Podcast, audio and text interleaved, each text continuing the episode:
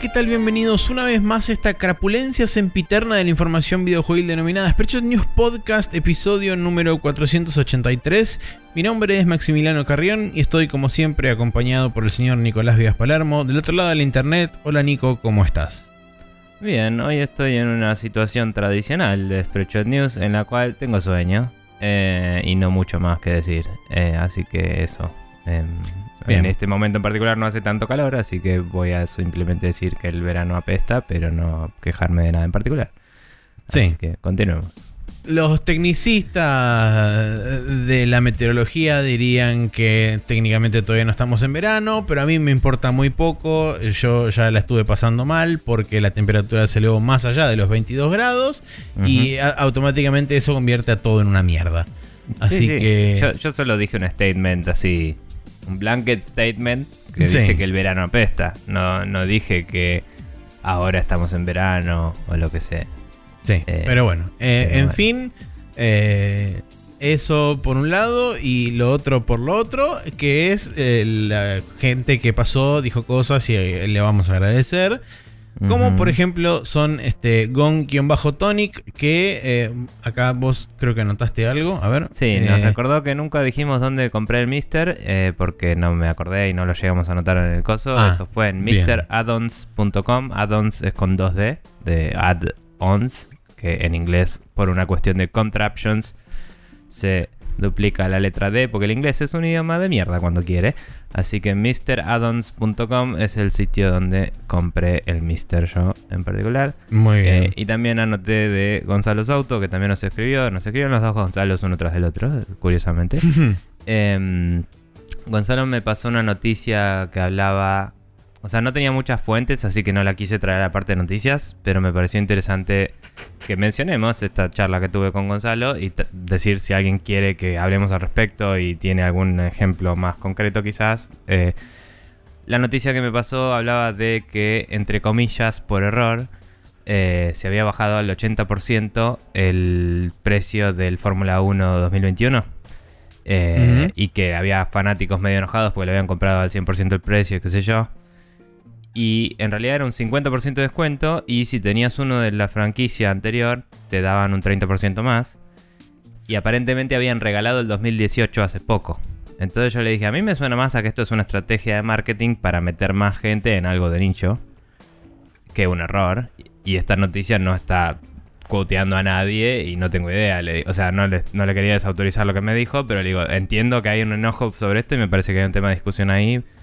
Pero estaría bueno buscar otros ejemplos. Yo sí le dije que a nosotros nos pasa mucho en Argentina que por errores de precios localizados las cosas salen muy baratas a veces.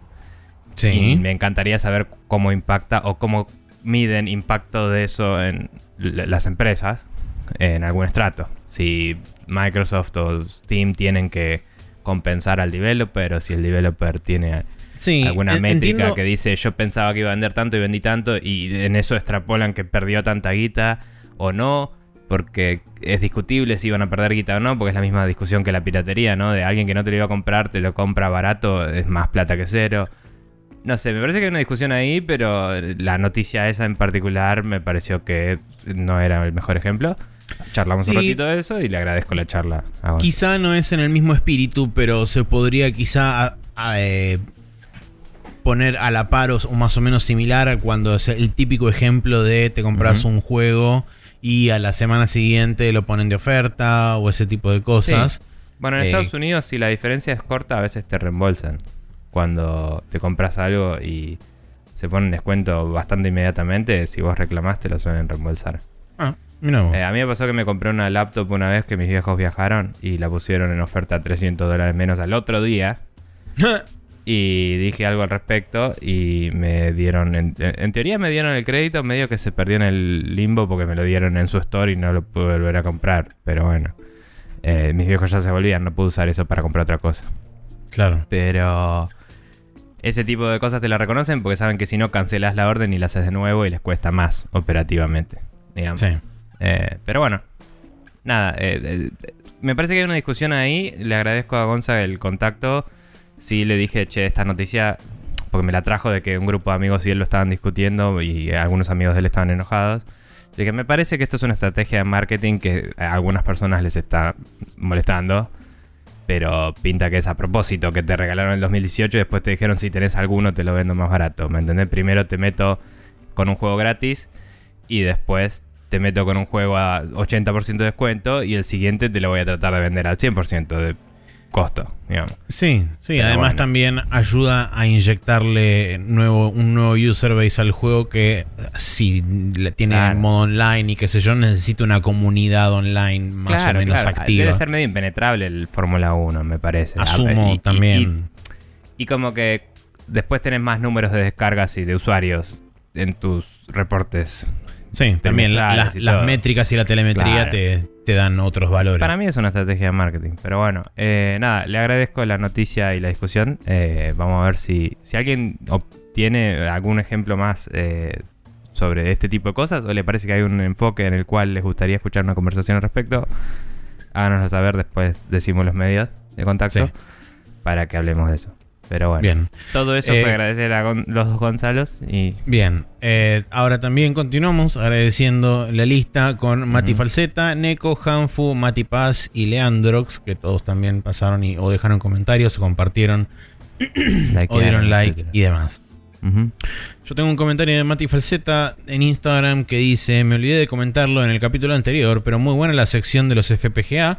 Me gusta mucho la escena de emulación, sobre todo en PC y en una Raspberry eh, Pi 3 Plus, ¿sería? Sí, hay una que se llama Triple. Ok. Eh, 3 Plus que tengo, eh, pero no sabía mucho sobre el tema de los FPGA. Eh. También me gustó mucho cómo trataron el tema de los juegos NFT. Tengo, eh, tengo el ingenuo deseo que realmente pueda alguien llegar a, hacer al- eh, llegar a hacerlo funcional, funcionar. Eh, pero hasta entonces habrá que esperar a, a ver para creer. Ok. No sé por qué querrías que funcione eso, pero yo igual te aprecio. Y nos alegra que te hayan gustado. Sí, nuestra posición está bastante clara, pero bueno, Sí. hay gente a la que Em. esa idea le, le- le apela.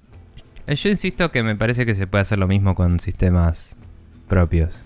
De, de hecho, eh, podría hacerse lo mismo hoy con el Steam Marketplace probablemente. Pero bueno. Em, eso sí me gustaría que pase más. Que hubiera más interacción entre distintos juegos de mismas franquicias o empresas. Mm. Em, pero bueno. Bien, eh, siguiendo tenemos eh, un comentario de Deadwing que dice, cuando escuché el capítulo 2 y me di cuenta que las escaleras eran Deep Lore, me reí mucho. Eh, así que nada, me, me hizo gracia, quería destacarlo también. Em, pero bueno, eso viene a que la semana pasada comentamos el SSN Rewatch, ¿no? Que era el Twitter de, de Santi Quiroga Sí. que mm, empezó a escucharnos de cero y comentar al respecto. No, no me fijé a ver si había seguido subiendo porque estuvo medio de vacas, creo, Santi. Pero bueno. Ok. Eh, bueno, así entonces damos por concluido esta introducción. Nos vamos a ir a la side quest donde tenemos una pregunta colgada de la semana pasada. eh, de la misma persona que nos hizo una pregunta la semana pasada. Así que vamos a pasar a responder dicha pregunta.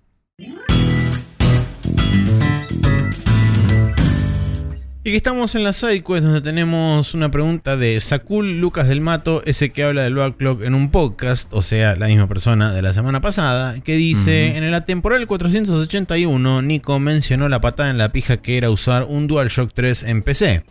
Hoy por hoy tenemos el DualSense con las funciones ápticas en Steam, no estoy seguro hasta qué punto, pero creo que hay cierto soporte. Sí, de hecho, eh, si no recuerdo mal, tanto Valve como Sony habían anunciado este, capacidades de total conversión de, de- de los features. Creo que excepto los, los triggers, todo lo demás andaba del DualSense en Steam. Qué raro. Em, Trigger no, pero bueno. Y eh, PlayStation directamente como publisher soltando sus juegos exclusivos AAA, lo que me lleva a preguntar. 1. ¿Comprarían o tienen un DualSense para PC? Y si lo probaron, ¿qué tanto les copa barra suma las funciones ápticas? 2. ¿Ven posible la llegada de un futuro PlayStation VR a PC? Si siguen apostando por VR, creo que sería una jugada lógica para abarcar más posibles compradores, pero no sé qué tan posible sería técnicamente. Punto 3. ¿A- ¿Algún accesorio de hardware que les gustaría que esté en PC o se pueda conectar a la misma plug and play? Saludos. Bien, eh, vamos por partes. No probé el DualSense.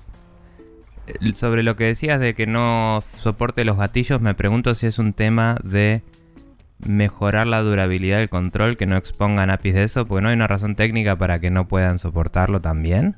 Pero si un developer le pone mucha resistencia al gatillo y la gente lo fuerza mucho, te lo podría hacer mierda muy rápido. ¿Me entendés? Sí. Eh, comparado con palancas y otras partes del control. La durabilidad de los gatillos me parece que es la que más peligra ante un desarrollo negligente a la calidad del control, digamos. Sí. Em, entonces eso supongo que va por ahí, basado en lo que sé, no, no en ninguna información concreta. Eh, pero bueno, no, lo probé. Me gustaría probarlo y eh, quizás tener uno, pero no me voy a comprar uno sin saber si me interesa o si sin saber si los juegos lo empiezan a soportar de una forma real. Cuando salió la Play 5, o cuando lo anunciaron más bien con todas las features, hablamos de que todas las features que está empujando Sony son específicamente eh, perdón, Maxi, me estoy distrayendo mucho porque pusiste el blureado del fondo, me parece, y como tenés muy poca luz, te estás blureando toda tu cara. Oh, Dios. Eh, muchas gracias, eso. Eh, pero bueno, en Discord agregaron funciones de fondos locos. Sí, no, se activó solo, yo no, no toqué nada. Fue como... Si te interesa pelotudear con eso, está en la camarita, en la flechita para abajo, puedes cambiar fondos y volvés. Bueno, no importa. Ah, mira. Em, de cualquier forma, volviendo a la conversación. Sí. El cuando se anunció la Play 5 hablamos de que todas las features que está empujando Sony son de esas features que para first, para first party de Sony están buenísimas y para cualquier otro developer son caras de implementar y poco, poco que ganar, sobre todo si es un juego eh, cross-platform.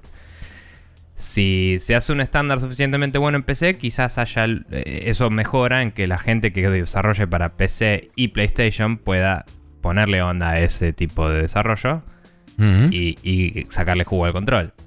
Eh, pero por ahora solo lo veo como si Sony saca juegos de Sony en PC, esos van a andar mejor. Y eso me parece que está bueno. sí, em, sí, eso seguro. Me, pregunto, honestamente, asumo que, debe, que deben utilizar este el, doble. El doble, ¿cómo se llama esto? Eh, em, o sea, la posibilidad de, cambiar on the fly el, el coso de los botones, la imagen de la iconografía de los botones. Eh, ah. en los juegos de mm. PlayStation, porque supongo que por defecto deben venir los botones de PlayStation, pero si vos le conectas un, coso de Xbox, vendrá con los botones de Xbox, no sé. Eh, en los eh, juegos de PlayStation, pienso. ¿Sabes que no probé todavía el Horizon Zero Dawn? Que yo lo compré en PC cuando estuvo muy barato por estas situaciones locas que contábamos hace un ratito. Sí. Em, creo que lo tengo instalado, lo tendría que revisar. Pero. Y no solamente para. capaz que son tan toscos con el branding que lo dejaron a propósito. No sé. Eh, con respecto específicamente a lo que mencionaba antes del control del, del DualSense, aparentemente no hay soporte oficial de Sony del control en PC, pero las APIs de Valve, o sea, Steam, eh, con la capa de abstracción de controladores que tiene, agregó soporte oficial ahí y aparentemente es que ellos están haciendo el soporte de todo menos los triggers. Claro, por eso yo digo, para mí, que Steam no quiere traer problemas a los controles y pelearse con Sony y que le vengan a echar las bolas a él, ¿me entendés? Sí, sí, tranquilamente. No veo una razón limitante técnica para no hacerle soporte a los gatillos si le hiciste a todo lo demás. O sea, no hay razón por la cual podrías hacer que todo lo demás esté disponible menos eso. Es imposible que eso sea el problema. Y como experiencia personal, yo probé eh, brevemente el DualSense en lo de Germán la vez que, fuimos a comer la primera vez este, por el, fin. Festejamos el fin de la pandemia, entre comillas. Em, y probé un, toque. Mira cómo está. Claro. Este, y probé un toque con el Astrobot, eh, el DualSense. El Astros Playroom. Eso, el Astros Playroom. Y me gustó es bastante cómodo. Personalmente prefiero el grip del DualShock 4. Es como que en la parte de abajo se afina mm. demasiado. En, en, contraposición al DualShock 4, que es como más redondito. Y a mí me encaja mejor en la mano y me es más cómodo el, agarre en general. Sí, entiendo lo que decís. Con respecto al resto de la, de la ergonomía del control, es muy similar en lo que es el, 90% restante de la carcasa. Pero esa parte a mí me dio la impresión de que me podría resultar incómodo en sesiones de, play eh, o en sesiones de, juego relativamente largas. Eh, pero más allá de eso, después, bueno, sí, lo del coso del, del haptic feedback y qué sé yo, del, del control está bueno. Es muy similar a, a cómo se sentía o cómo se siente en los dos juegos que lo usan, el HD Rumble del- de los Joy-Cons. Sí. Eh, El HD Rumble, Es- Rumble de los Joy-Cons es, es choto porque cuando lo usas como Rumble normal se siente como un motor red barato. sí, Como esos celulares que hacen y es como una mierda.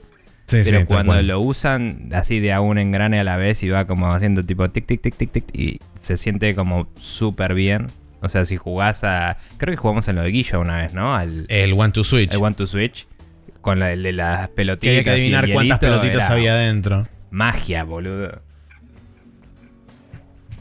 Bueno, y eh, sí, por eso yo personalmente Perdón, estaba no, agarrando DualShocks varios que tengo en mi escritorio Sí. para comparar no, no cosas. sé si no sé si me compraría un, un DualSense, la verdad. Primero porque Mm. están carísimos y segundo porque ya tengo un DualShock 4 que compré hace relativamente poco que lo uso eh, intercaladamente entre PC y la y la Play 4. Ahora más que nada lo estoy usando como un como un joystick sea, de PC. Aparte, eh, está bien que la mayoría de mi PC gaming es en Steam, ¿no?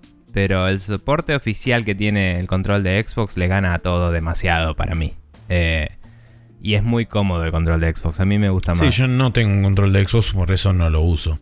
Eh, pero inclusive el de 360 que tenés es muy cómodo Sí, también. Pasa que el de 360 ya tiene drift jodido del análogo ah, ok. derecho. Entonces. Pero digo, lo jubilé. Eh, de acuerdo. Estoy hablando de consumidor promedio. Si tiene un Ah, no, seguro, control sí, de sí. Xbox, no sé si hay mucha razón. Obviamente tendría que probarlo y capaz que es una experiencia transformativa que mi vida se abren las puertas del cielo y me llevan a otra dimensión porque probé el DualSense. Pero digo, no sé si es algo que, que... O sea, hasta que no lo pruebe no querría comprar uno. Sí, porque yo soy yo, capaz lo tendría. O sea, si yo te paneo mi cámara acá eh, tipo, acá hay un control de Xbox, ahí hay un DualShock 3, ahí hay un DualShock 4, allá hay un DualShock 2, hay un DualShock 1 por ahí, hay un control de...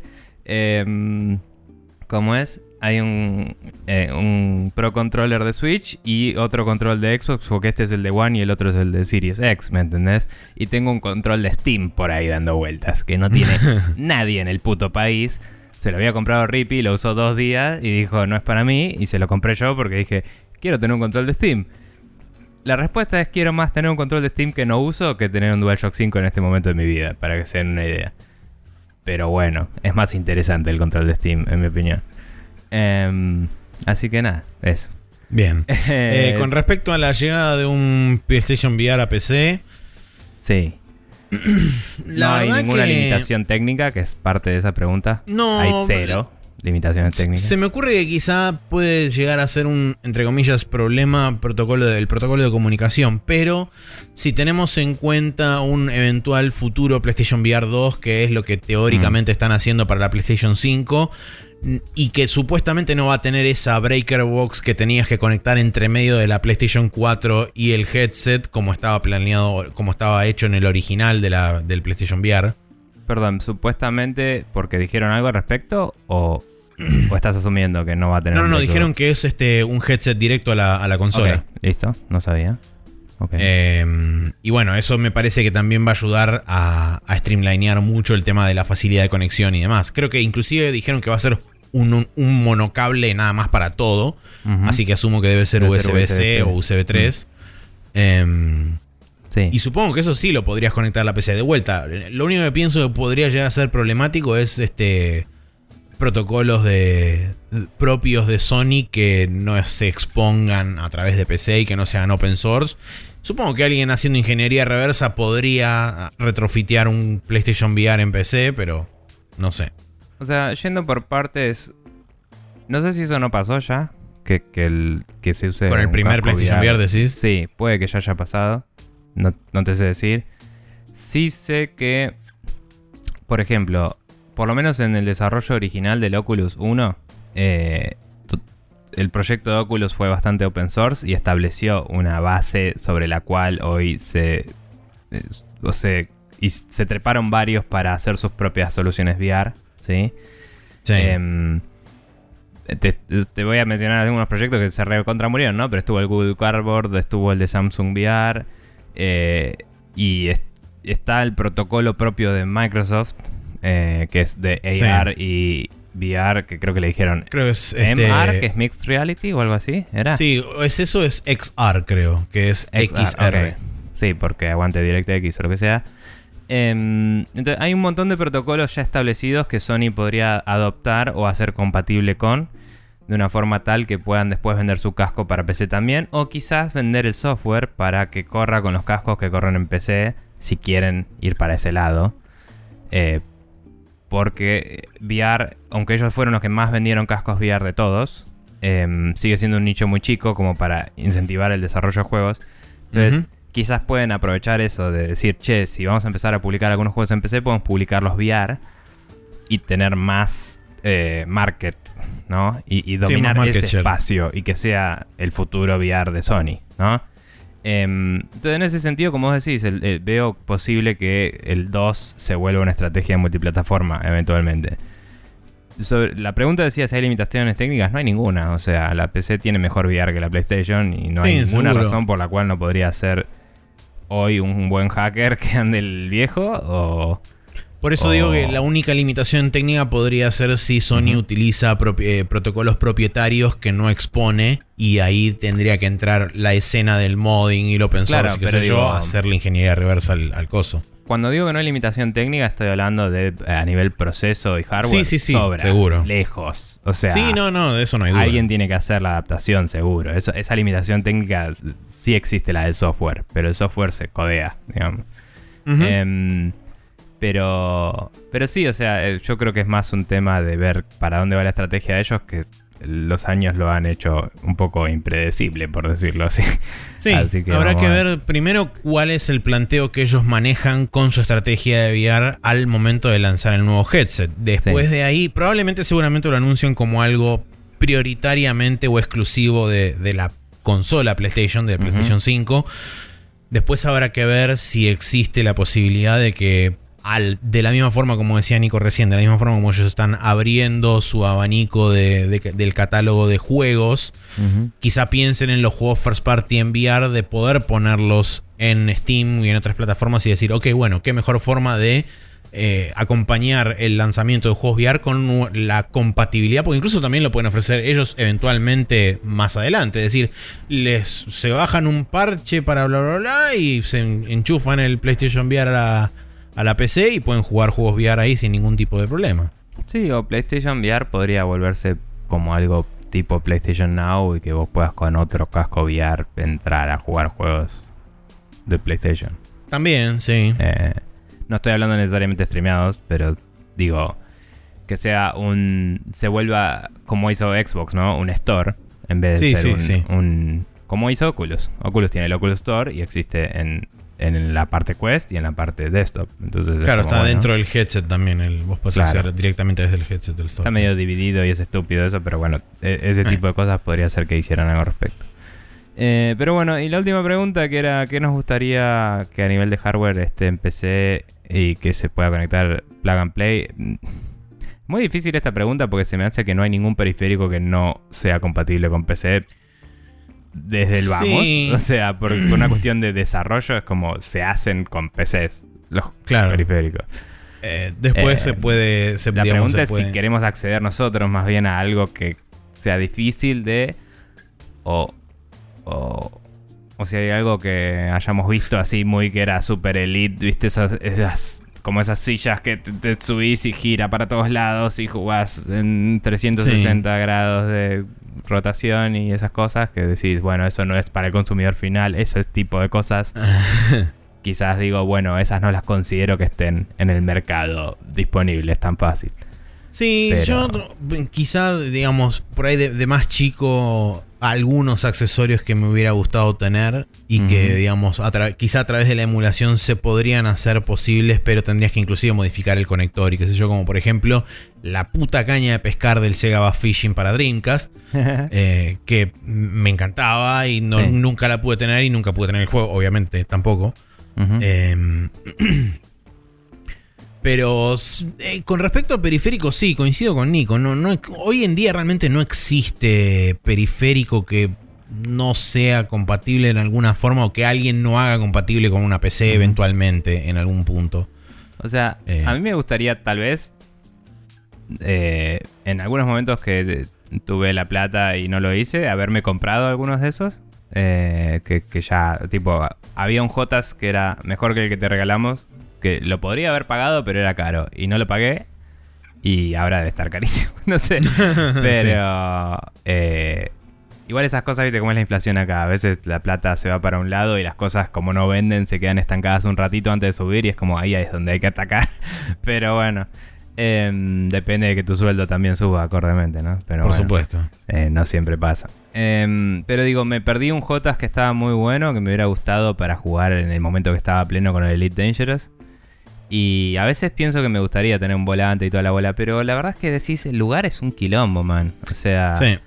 ya mi escritorio es re grande mi escritorio y ya me cuesta tener cosas porque tengo un montón de cosas y cables y quilombos. Eh, em, pero bueno. Sí, no además sé. también le juega muy en contra, lo digo como usuario de un JOTAS que tengo que armar y desarmar cada vez que me quiero poner a jugar al Flight Simulator o algún otro juego de, de- combate aéreo. El hecho de tener que justamente armar y desarmar, armar y desarmar también este, es como que uno tiene que mentalizarse en decir, ok, Mm. bueno, tengo una X cantidad de tiempo que quiero usar para dedicarle a esto, entonces ahí sí armo, y qué sé yo, porque si no para armar, para 10 minutos tampoco vale la pena. Por eso, Eh. fuera de que sigue siendo de Facebook y eso es un cáncer, me parece que el Quest 2 es muy bueno. Porque obviamente que no tenés el mismo force feedback que tenés en una palanca que está. Podés tener atornillada tu escritorio si querés, ¿no? Sí. Pero poder simular teóricamente cualquier cosa que tenga mandos más o menos tipo palanca en cualquier configuración sin cables y es cuestión de agarrar los controles y ponerte el casco es zarpado en potente. es una facilidad ¿Me muy grande. O sea, me sorprende que está bien que el adoption rate no es suficiente para que sea financieramente viable, pero me sorprende que no hay más gente súper jovista metida en eso por una cuestión de puedes tener simuladores de vuelo re locos y, y un montón de cosas podría haber, ¿me entendés? O más accesorios compatibles con el Quest de volantes y cosas.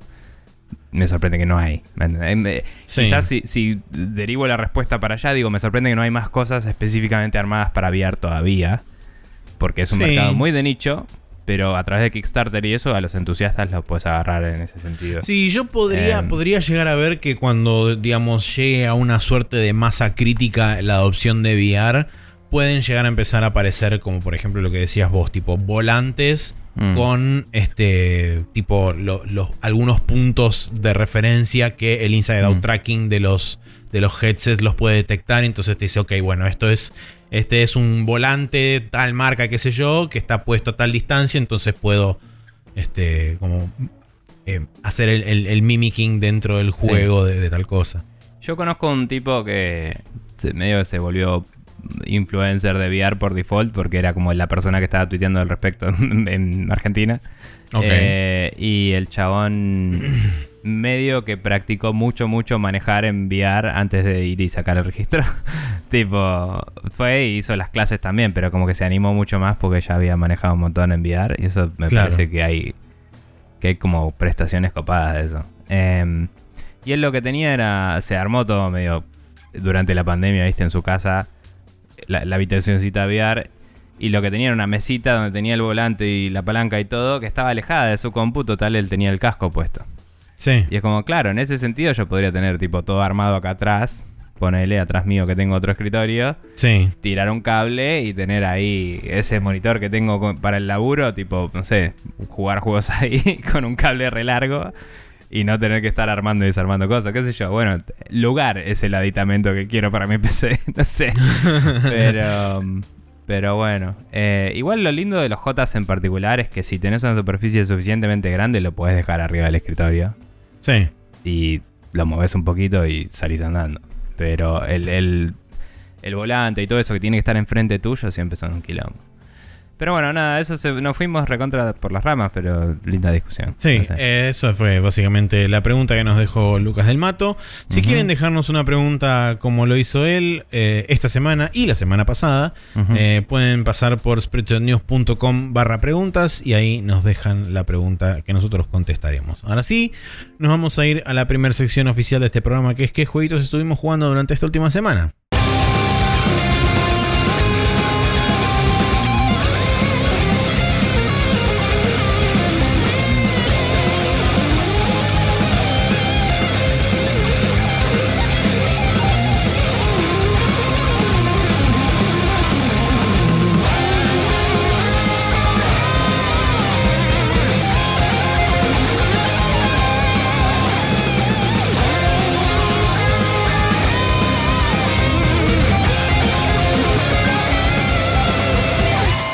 Y aquí estamos en el uploading, donde tenemos más de lo mismo de la semana pasada, pero menos.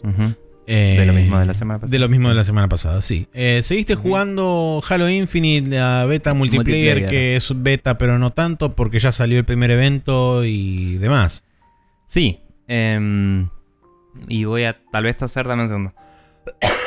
Está. me atraganté un poquito con el agua que estaba tomando Yuppie.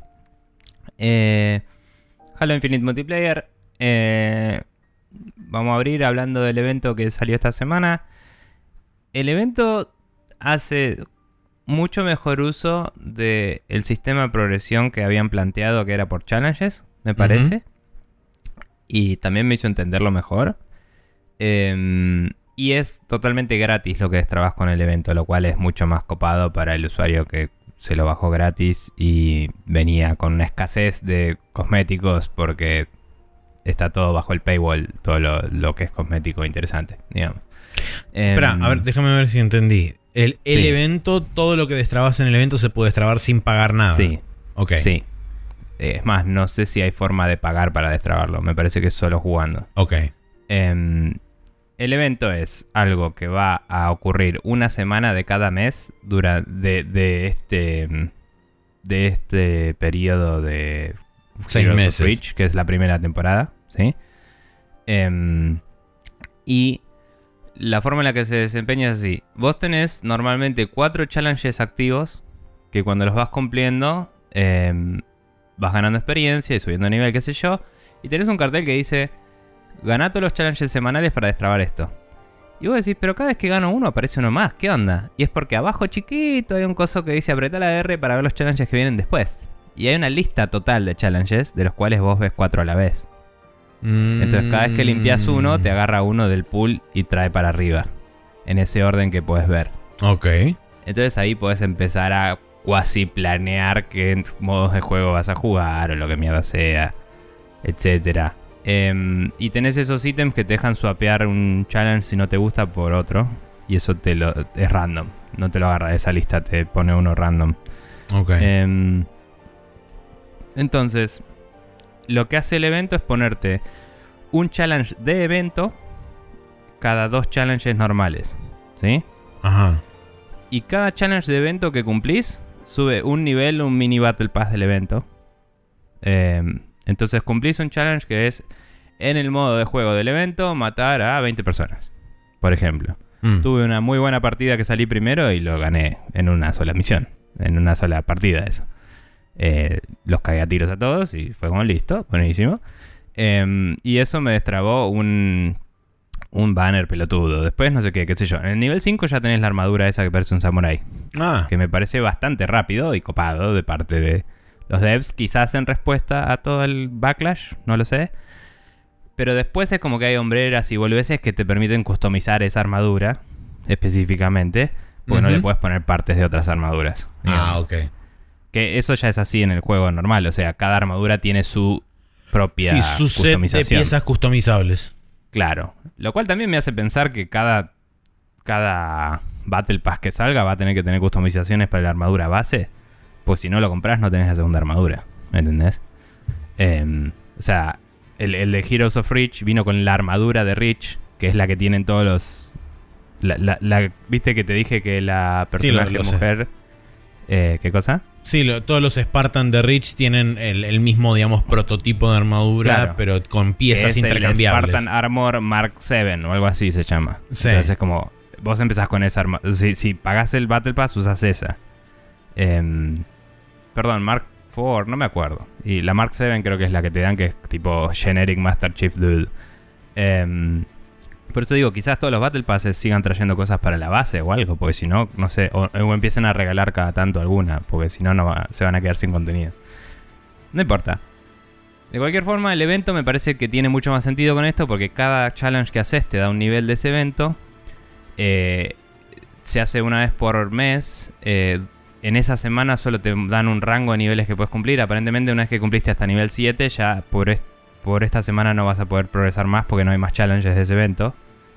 Em, y cuando vuelva la semana, eh, cuando vuelva el mes que viene, una semana de nuevo, aparece otro set de ítems que puedes trabar, digamos. Claro. Y vas haciendo así. Eh, y había gente quejándose de eso. em, de, porque ya, ya que la gente ya se quejaba de la progresión, es como no, porque esto hace que tengas que jugar un montón para destrabar todo. Porque vos tenés todo esto por una semana y después se va. Eh.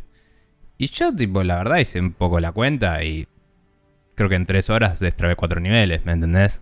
Eh, minmaxeando un poquito, jugando con Lucas del Mato, cagándonos de risa ahí, jugando juntos y ni siquiera es que era muy complicado. Porque todos los challenges del modo de el- del evento son jugando el evento.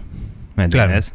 Sí. Eh, entonces, nada, me pareció medio ridículo esa di- discusión en particular. Me parece que esto tiene mucho mejor progresión lejos que el juego base. Fin de la discusión, digamos, en mi opinión. Eh, fuera de eso, sí, a veces si querés estar min-maxeando esto, es un quilombo porque tenés que cumplir los challenges normales del juego para poder abrirle slots a los challenges de este evento. Ajá. Lo cual significa que tenés que estar cambiando de modos de juego, lo cual está bueno para mantener los jugadores jugando un poco de todo. Porque si Sí. no todos jugarían el evento, nadie jugaría nada más y el juego sería medio en embole. Em, y el evento en sí lo que es es un eh, eh, Team Deathmatch con armas random. Cada vez que spawneas tenés un setup random. Y si matas a un enemigo puedes agarrar las cosas de él, no es que estás bloqueado de ese equipamiento. Ok. Entonces a veces spawneas y tenés la espada y el skewer, que el skewer no sé si lo usaste en algún Halo o si es nuevo, no tengo idea. Pero es básicamente una especie de bazooka que dispara una estaca de metal gigante a través de todo el mapa y es lo mejor que te pasó en la vida, Maxi. Y mm, es como un...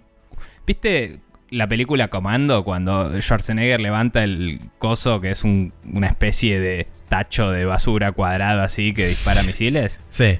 Bueno, es eso, pero tiene una cuchilla adelante y, y tipo recarga haciendo así y como, como una palanca para atrás Sí.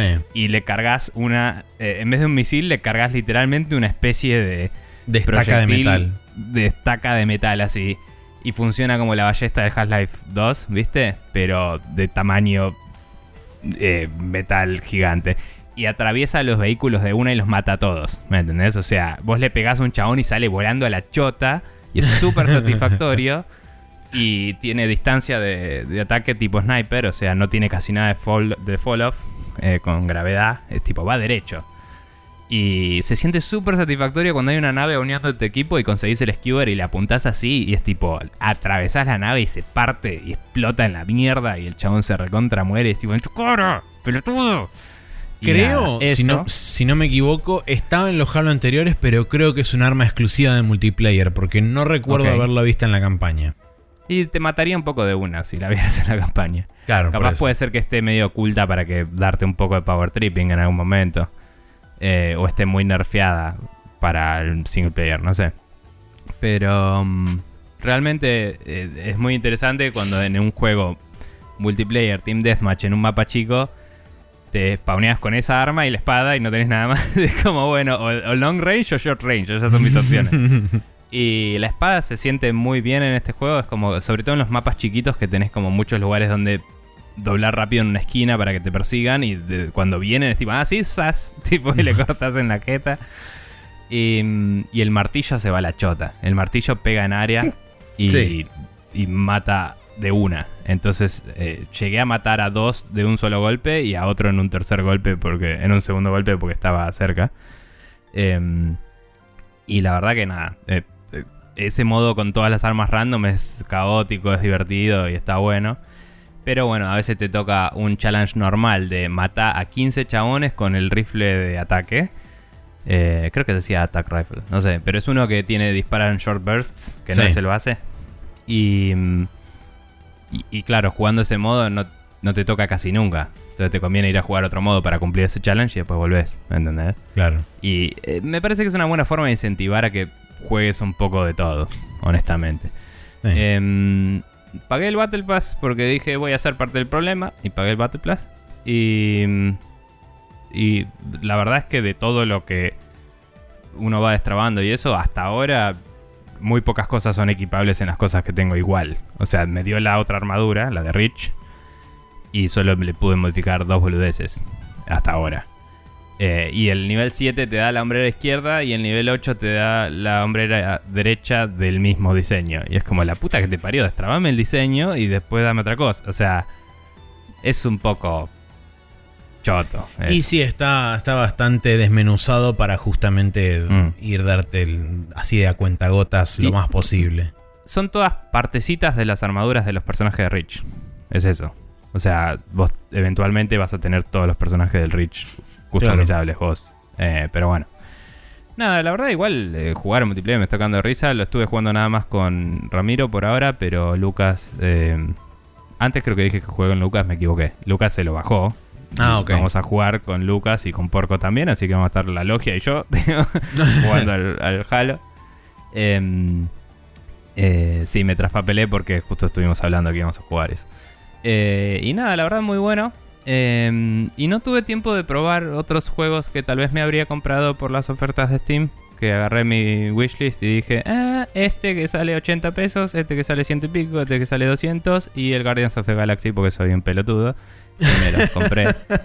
y mm, more on that next week, perhaps. Eh, Claro. Así que nada, eso. Sí, Maxi, yo- contame qué onda, la leyenda de Tianding, ¿cómo Sí, fue? eh, primero, antes que eso, eh, tendría que hacer eso que vos hiciste de este, scrollear mi wishlist y ver qué cosas agrego al carrito, porque todavía no lo hice, así que Si querés lo hacemos al final del capítulo como un momento de tal vez recomendar cosas que hace mucho que no aprovechamos a recomendar cosas para para las sales. Igual lo vamos a hacer a fin de año, pero Sí. bueno, sí. Eh, pero bueno, sí, eh, siguiendo The Legend of Tianding, lo terminé. Eh. Según el reloj de Steam que figura acá en el coso de gameplay, fueron 9.2 horas. Eh, y esto fue haciendo bastante de todo el contenido. Así que asumo que tranquilamente es un juego completable en menos de 6. Eh, pero la verdad, yo lo disfruté un montón. Eh, el jefe final me pareció un, un pelín más este, complicado de lo normal. Por lo menos, en- y, y eso que lo estaba jugando yo en la dificultad, entre comillas, más fácil. No me quiero imaginar cómo será en hardcore. Me, debe- me da la impresión de que debe ser bastante más complejo. Pregunta, pero el- perdón.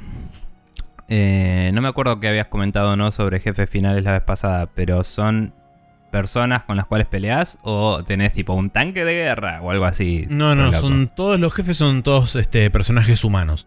Ok. Eh, y la verdad que la, la pasé súper bien. La, lo recontra disfruté. Sí tengo que reportar lamentablemente que me topé con un bug que, Uh, o por lo menos creo que es un bug, que no me dejó terminar una side quest. mm. Eh, y por lo que estoy viendo lo están parcheando relativamente seguido, porque de hecho eh, hace un par de días salió un, un último update, así que tendría que revisar a ver si ese update resolvió el problema del bug de la, de la side quest o no. Pero me llamó la atención.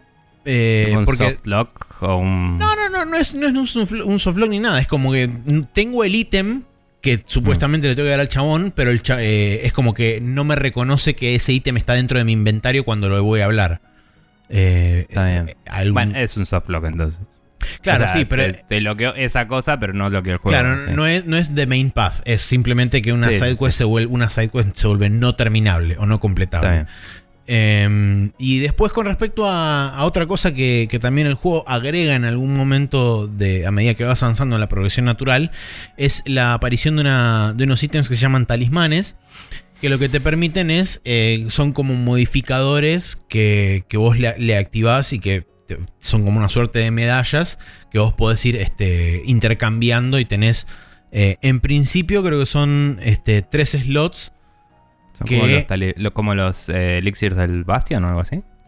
Mm, no necesariamente, porque lo que hacen estos talismanes es lo que te dan, por ejemplo, eh, más frames de, invencibilidad todavía en el rol, o por ejemplo, mm. que el counter attack, que cuando haces primero un rol, eh, justo en el momento que te están por atacar, el primer ataque de, después de ese rol tiene ponerle un 20% más de daño o algo así. Esto, esto, lo comentaste la vez pasada, que era lo que te daban cuando hacías side quests pero no sé si esos eran pasivos y además tenés talismanes que lo incrementan claro, más. Esos son, esos son pasivos que te van aumentando muy de a poco. Los talismanes lo que tienen es que te dan un boost importante. O por ejemplo, te aumentan la cantidad de, frames de invincibilidad cuando te hacen daño. Tipo, te o sea, Es forma voluntaria de alterar el build. Exactamente, sí. O por ejemplo, que el arma que le robas al enemigo hace un 20% más de daño en los primeros X cantidad de tiros, que eso no existe ningún modificador para eso. O que, por ejemplo, hay uno, o tenés uno por cada arma que le podés robar a los, a los ladrones.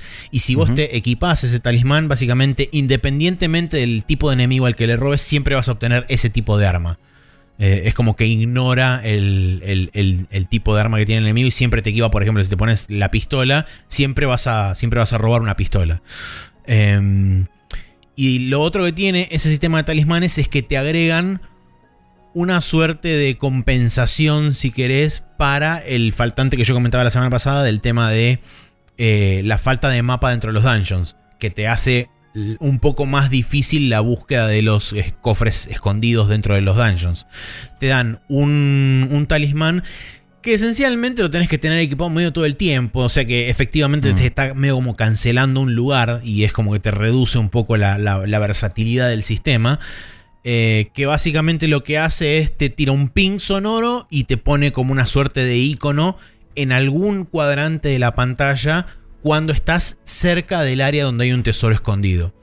Em, entonces se vuelve recontra útil y es medio como una necesidad a la hora de entrar a los dungeons. Si te interesa conseguir el 100% de los ítems y todo lo que quieras. Eh, si no, es como que bueno, lo sacás y puedes usar cualquiera de los otros talismanes, no hay ningún drama. Pero si no, si, si querés realmente encontrar todo el, o sacar el 100% o encontrar la mayor cantidad de, de bonus posibles, porque incluso eso no, como dije la semana pasada, no es que son simplemente coleccionables, sino que también te ayudan a que tu personaje se sienta más poderoso. Es como que te, te, como que el juego te incentiva a buscarlos de esa forma. Y esto me parece que le juego un poco en contra por el hecho de, bueno, ok, tengo constantemente ocupado un slot de los tres talismanes potenciales que puedo usar. Ahora puedo usar nada más dos, porque uno lo tengo sí o sí ocupado con esta suerte de, entre comillas, radar barra ping para poder buscar todo lo demás. Pero de nuevo, como dije, es una. Es más una inconveniencia y no tanto un problema, una frustración que tiene el juego. Eh, mientras que entiendo igual la, crítica de ocupar un tercio de algo en vez de ser algo aparte, eh, también es como que supongo una decisión de estilo de juego, ¿no? Si vos querés ir más a los bifes, te vas a equipar algo que te dé más daño. Por eso, si querés ir a explorar, te equipas el explorar. Además, también tenés la, posibilidad, como dije, de si querés, puedes hacer una primera pasada con la historia de ese mm. dungeon y después puedes volver a pasar cuantas veces te cante. Y ahí sí te puedes equipar el coso este de detector y qué sé yo, eh, sin ningún drama. Pero bueno, eh, como no te digo que era para minmaxear, pero era como, bueno, ya que estoy pasando por acá, voy con el coso equipado y lo hice. Pero la verdad que no tengo, no tengo quejas algunas, me encantó. Eh, realmente disfruté mucho la historia. Me gustó muchísimo el arte del juego, me parece que es una de las cosas más fuertes que tiene. Y otra de las cosas que también me gustó mucho es el sistema de combate en general, que es simple, pero es súper... Eh, es súper correcto con respecto a lo que el juego te plantea y además te permite una versatilidad con esa simpleza eh, del, personaje. Es como que el personaje tiene una, amplitud de movimiento tremenda para el, para el moveset que tiene. Claro. Buena onda. Eh, y la historia cierra bien, cierra... Sí, la historia tiene como medio una. O sea, es como que se vuelve. Se va volviendo más fábula a medida que va avanzando el juego. O sea, arranca, Mm. digamos, dentro de todo en un, en un setting más normal. Y cuanto más, avanz- más vas avanzando en el juego, es como que medio se transforma en una suerte de fábula barra leyenda. Y termina medio con ese tono de fábula barra leyenda. Y se va volando un dragón. Claro, ponele. Eh, así que, pero sí, la, la verdad que lo, lo súper disfruté. Y de nuevo, algo que me sorprendió, que de hecho también por ahí, por esa razón estuve, eh, el, el clock de Steam me dice que son nueve horas, porque también estuve leyendo varios de los ítems coleccionables que tienen este, data o tienen información o tienen curiosidades sobre el tema de, de la época y de la ocupación. eh, que genuinamente me resultaron interesantes y los quería leer entonces. Me pregunto si tendrá también influencias de las pelis de Ip Man y todo eso. Que eran medio así también. Mira, Era como, el- bueno, empezamos con una historia más o menos de verdad y nos vamos al carajo. Claro. Eh, desde el Pero punto de vista, por lo menos, eh, yo me- a mí me da la impresión de que fue, digamos, consciente la decisión. Porque desde el punto de vista de cada vez que vos arrancás un nuevo capítulo, te cuentan medio como una suerte Mm. de resumen del capítulo anterior y te hacen la típica pregunta de ¿podrá Tiandin resolver el problema que se plantea en el próximo capítulo? Y Claro. siempre te lo dejan medio col- colgado como pregunta y después te tiran el nombre del capítulo y arranca el, el- el capítulo propiamente dicho. Eh, Claro. Y es como la entonación que utiliza el narrador es típica entonación de película de artes marciales china de los 70, primero. Eh, y segundo, está bien exagerado y bien teatralizado, entonces me parece que apunta específicamente para ese lado. Bien, una pregunta. Em, ¿Había armas? No, no me acuerdo si mencionaste armas. Hay tipos de enemigos que tienen cada uno un tipo de arma. Tenés, por ejemplo, los policías tienen o sables Ah, o macanas. usarlas. Y Sí, vos podías usarlas dijiste. cuando vos al enemigo le reducís el 50% de la vida, la vida se pone en le amarillo. con el, con le el lazo ese, va con la tela esa y se la sacabas, dijiste. Exactamente. Sí, ahí está, me acordé. Listo. ¿Y las animaciones de armas son únicas o son la típica de beat 'em up de hago animación de golpear con un bat y si es un bat o una televisión o lo que no, sea? no, no, es- son eh, animaciones únicas. La, la única Ok, que bien. por ahí hasta en cierto punto se puede llegar a compartir, pero eh, digamos que los combos son diferentes, son el de la macana y el sable. Que son Claro. relativamente similares. Después todo el resto cambian porque después tenés una pistola, tenés un rifle, tenés una Mm. bazooka, tenés granadas. Eh, Los, los throwables, entre comillas, por ahí son Claro. todos similares o son la misma animación con diferente objeto. Porque tenés, eh, puedes robar piedras que le puedes tirar a la gente, puedes robar granadas o puedes robar molotovs de, de los distintos enemigos. Eh, después tenés, para, para terminar de completar el, el set de armas, tenés un bow que le puedes robar, una bazooka, eh, un rifle de, este, ¿cómo se llama esto? De, De- tipo el, el M1 lever de la. Segunda Guerra, eso, el lever action. Sí. Eh, y una pistola, un de revólver. fuego. O sea, no, no veo. No creo que haya una super implicación moral terrible al respecto, pero en general los juegos de artes marciales no van por el uso de, de firearms. Sí, pero este es medio como el chabón, es como... No te digo... Era medio guerrillero, digamos. Claro, sí, estaba me- medio visto como eh, parte de la resistencia que, que se oponía al régimen de ocupación japonés dentro de Taiwán. Claro. No, o sea, me llamó la atención porque si vos ves el tráiler es un poco más específicamente Sí. centrado en las artes marciales y todo. Y tranquilamente puedes imaginarlo como un héroe idóneo que libera a la población con sus puños, etcétera. Pero sí, o sea, si es parte de la guerrilla y todo, ¿por qué no cagarse a tiros, no? También si hace falta. Pero bueno. Eh, nada, interesante, sí, tengo, lo tengo pendiente, tengo que jugarlo. Está ahí en mi shortlist. Pero bueno. Bien, bueno, Bien. eh, esta semana entonces estuvimos jugando la eh, el, el inf- el Infinite Multiplayer, no, el Halo Infinite Multiplayer para que está disponible en PC y en Xbox y yo terminé el Legend of Tianling que está disponible en PC y en Switch. Ahora nos vamos a ir al Rapid Fire donde tenemos varias noticias para discutir esta semana. Gentlemen, it's a nuclear device. Time is running out. Ti- ti- ti- Time is running out.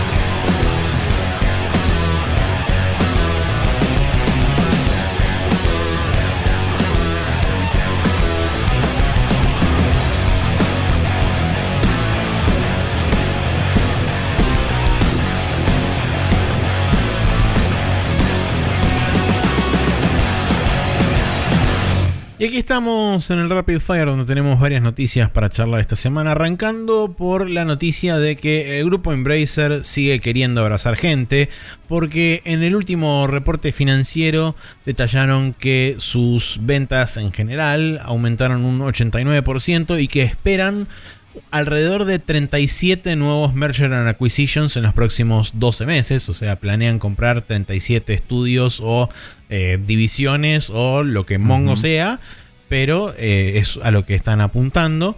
Eh, y me pareció interesante destacarlo porque, bueno, Embracer, como ya hemos comentado varias veces, es algo que medio apareció de la nada y que, que crece cada vez más y que tiene cada vez más IPs adentro y que hace un montón de cosas, pero que de hecho no sé si estaba en este mismo reporte o no, pero hace relativamente poco había salido a la luz que tienen que todavía... tenían ciento y pico de juegos en desarrollo. Eh, sí, no, no Mm. me acuerdo si eran... eh, a ver si lo dice por acá. Porque creo recordar que eran tipo... que tenían como 40 y pico juegos AAA en desarrollo, de los cuales se habían anunciado 12 o 15 o una cosa así. Sí, cuarenta y pico recuerdo que habían dicho y no sé por qué dije ciento y pico, capaz que eran juegos no triple A, había más también. O ah, me acuerdo que era no incluyendo la parte de la parte de mobile Sí. cuando lo discutimos. Em, Acá está. El Embracer Group se compone de 17, de 17 publishers y 82 Ujú. estudios. En su pipeline se encuentran 25 juegos AAA eh, planeados para release desde ahora hasta marzo de 2026. mm. Bueno, ninguno de los números que tiramos antes era, No. pero bueno. Pero Bien, bueno, andaba, andaba por ahí. Sí, Eh, pero en, lo- que, lo in- en que era un número real y positivo, Claro, sí.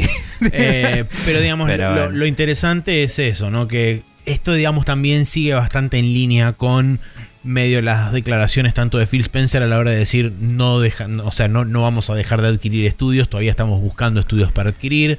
Sí, lo que hablamos de la, la plata de Balonda en Estados Unidos Exactamente, y sí. la, vali- la eh, edición, la, perdón, las, ah, no me sale la puta palabra, la decisión financiera, ¿no? De, de invertir esa plata es Sí. mucho mejor que, que Sí, tener, tener esa plata puesta en activos que son Sí. estudios este, y demás cosas que, que, digamos, eventualmente te generan una rentabilidad y no es plata que cuando termina el año se devalúa por la inflación.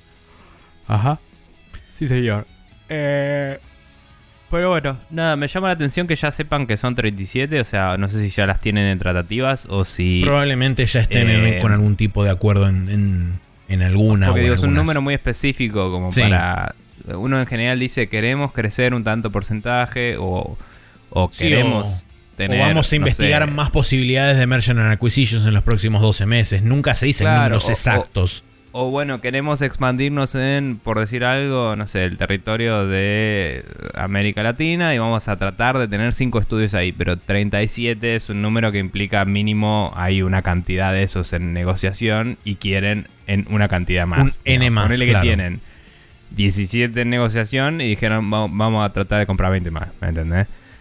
Eh, El 7 es el que me desconcierta, pero bueno. Em, bien. Eh, por otro lado, acá de una forma totalmente profesional y para nada editor- editorializada. No, editorializada. ¿Viste? Tal cual. Eh, tengo sueño. Eh, Maxi anota, se terminó la mentira.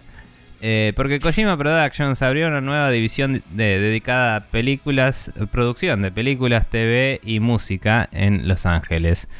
Em, esto todo el mundo está hablando al respecto porque todos sabemos que Kojima es un cineasta frustra- frustrado, ¿no? Sí.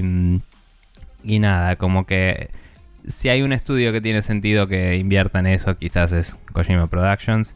Em, me parece que es interesante de por sí a nivel industria, esto como precedente de algo que podría pasar.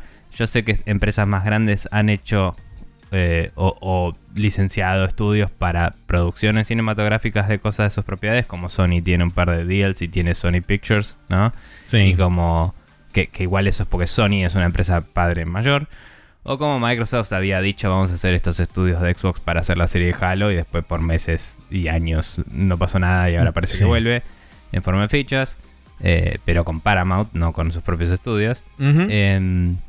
Bueno, esto eh, es, un- una- es en una escala mucho menor. Es realmente... Creo que, Eh, digamos, la, la pista principal de para dónde está encarado esta, esta nueva oficina o esta nueva división, si querés, de Ujú. Kojima Productions está en la contratación de Riley Russell, que este, estuvo como Chief Legal Officer y como vicepresidente de Business Affairs en PlayStation eh, durante Sí. 28 años de su carrera. Y me parece que ahí está la clave, donde habla de Business Affairs. Eh, esto tiene toda la impresión de ser más una suerte de eh, manejo para poder otorgar o licenciar la IP de juegos que produzca Kojima a, por ejemplo, este, cadenas de televisión y qué sé yo, en el caso de querer hacer una serie o algo así, y que quizá también obtener los, los derechos de licenciamiento y qué sé yo, para, por ejemplo, poner temas de bandas o grupos o qué sé yo en, este, en sus juegos. Em, yo creo que hay una. Yo creo que le, a cómo funciona Kojima le sirve de muchas formas, pero a cómo se. a qué tipo de tecnología y cosas suele usar en sus juegos también les sirve a nivel financiero en que si sos una- un estudio que normalmente usa motion capture, face capture, eh, usa sus propios estudios de grabación de banda sonora, de producción de efectos especiales, em, quizás un poco de em, escenografía para alguna cinemática que pueda tener algo de live action o no. Sí. Podés decir, che, podemos prestar un. Podemos tener un espacio de estudio, alquilarlo a producciones, ¿me entendés? Y generar revenue con eso para bancar nuestros proyectos. Y de, o sea, podrían tener un setup como el del Mandalorian, que tienen la pantalla que usan con Unreal Engine y toda la bola, por ejemplo, Sí. eh, in-house, propio, usarlo para series y cosas, producir cinemáticas para sus juegos con eso, si quieren usar live action para algo, eh, o usar motion capture mezclado con eso y hacer una experiencia audiovisual re loca. Entonces digo, puedes agarrar la tecnología que usas para tus juegos y disponibilizarla para ganar plata mientras producís tus juegos. Entonces, eso a nivel negocio. Después está lo que vos decís, si yo voy y produzco y saco discos, muy probablemente pueda licenciar muy baratos o gratis esos discos para mis juegos, cuando a mí me gusta poner soundtracks en los juegos. Entonces, tiene sentido. Eh, Seguro. Nada, yo... eh, y, y bueno, y probablemente también estando ya en Los Ángeles y siendo Kojima medio amigote de gente sueltas en Hollywood y siendo muy fanático de eso, me parece que también va un poco por el networking approach de Sin si duda. viene eh, gente a, a usar nuestras instalaciones, puedo convencerlos de que estén en mis juegos también, etcétera. Cosas. De- después, si va a producir su propio contenido o si va a hacer un estudio para uso de otra gente, eso es lo que hay que ver. Em, yo creo que van a probablemente producir cortos y cosas para demostrar su habilidad como productores, pero que el grosso de la plata de ese estudio va a estar en ser un contractor eh, de, Sí, de otros yo estudios, ¿no? No sé si me arriesgaría a decir que van a abrir una oficina propiamente dicha con todo lo que tiene que ver con, por ejemplo, el tema de motion capture, un estudio y todo ese tipo de cosas. Me da la impresión de que debe ser más Mm. una oficina al estilo eh, para tratar temas de licencia y qué sé yo, o sea, más una onda de mm, sentémonos a charlar sobre esto y qué sé yo. Principalmente por el por el hecho de que tiene, o sea, que contrató a esta mina que de nuevo, como dice su título, al, al haber sido vicepresidente de asuntos de negocios, me da la impresión de que es una es una chabona que es- por algo la ponen a la cabeza de estas de esta división en particular de, ok, bueno, sabes negociar, sabes manejarte con, contrato- con contractors externos y qué sé yo, entonces me da más la impresión de que va por el lado. Por eso dije, ma- me da la impresión de que va más por el lado del tema de laburar con licencias y este o te cedo la licencia de lo que estoy haciendo yo o te compro la licencia y es como tener una oficina local en Los Ángeles eh, permite por ahí más facilidad de eso y no tener que estar laburando con toque y qué sé yo, con diferencia horaria y toda la pelota. Em, mientras que estoy de acuerdo con lo que decís, yo pensaba en lo otro más que nada por un, por un tema de lo de ser solvente, ¿no? Porque, o sea, obviamente Sí. que Kojima es una persona con renombre que puede obtener inversores, pero no sé si tiene las cantidades de recursos como para mantener un estudio así por mucho tiempo sin una inyección de plata grande. Por eso Seguro, yo pensaba sí. que me parece que va más probable el Puede ser una combinación de los dos, tranquilamente, o sea. Por ahí es una oficina operativa que le vende los servicios del equipo de desarrollo. Ah, Y no sé. Pero yo digo, para mí lo que van a hacer es agarrar el talento que a veces tienen Idle mientras desarrollan otras partes de algo y ponerlo a laburar en producciones de ese tipo. Y Kojima en algún momento de su vida va a hacer una película porque es algo que quiere hacer. Sí, es Entonces, medio como inevitable. Poner un pie en la puerta, ¿no? Pero bueno, nada. eh, suerte, chino. Suerte Bien. con todo eso. Tal Eh, cual.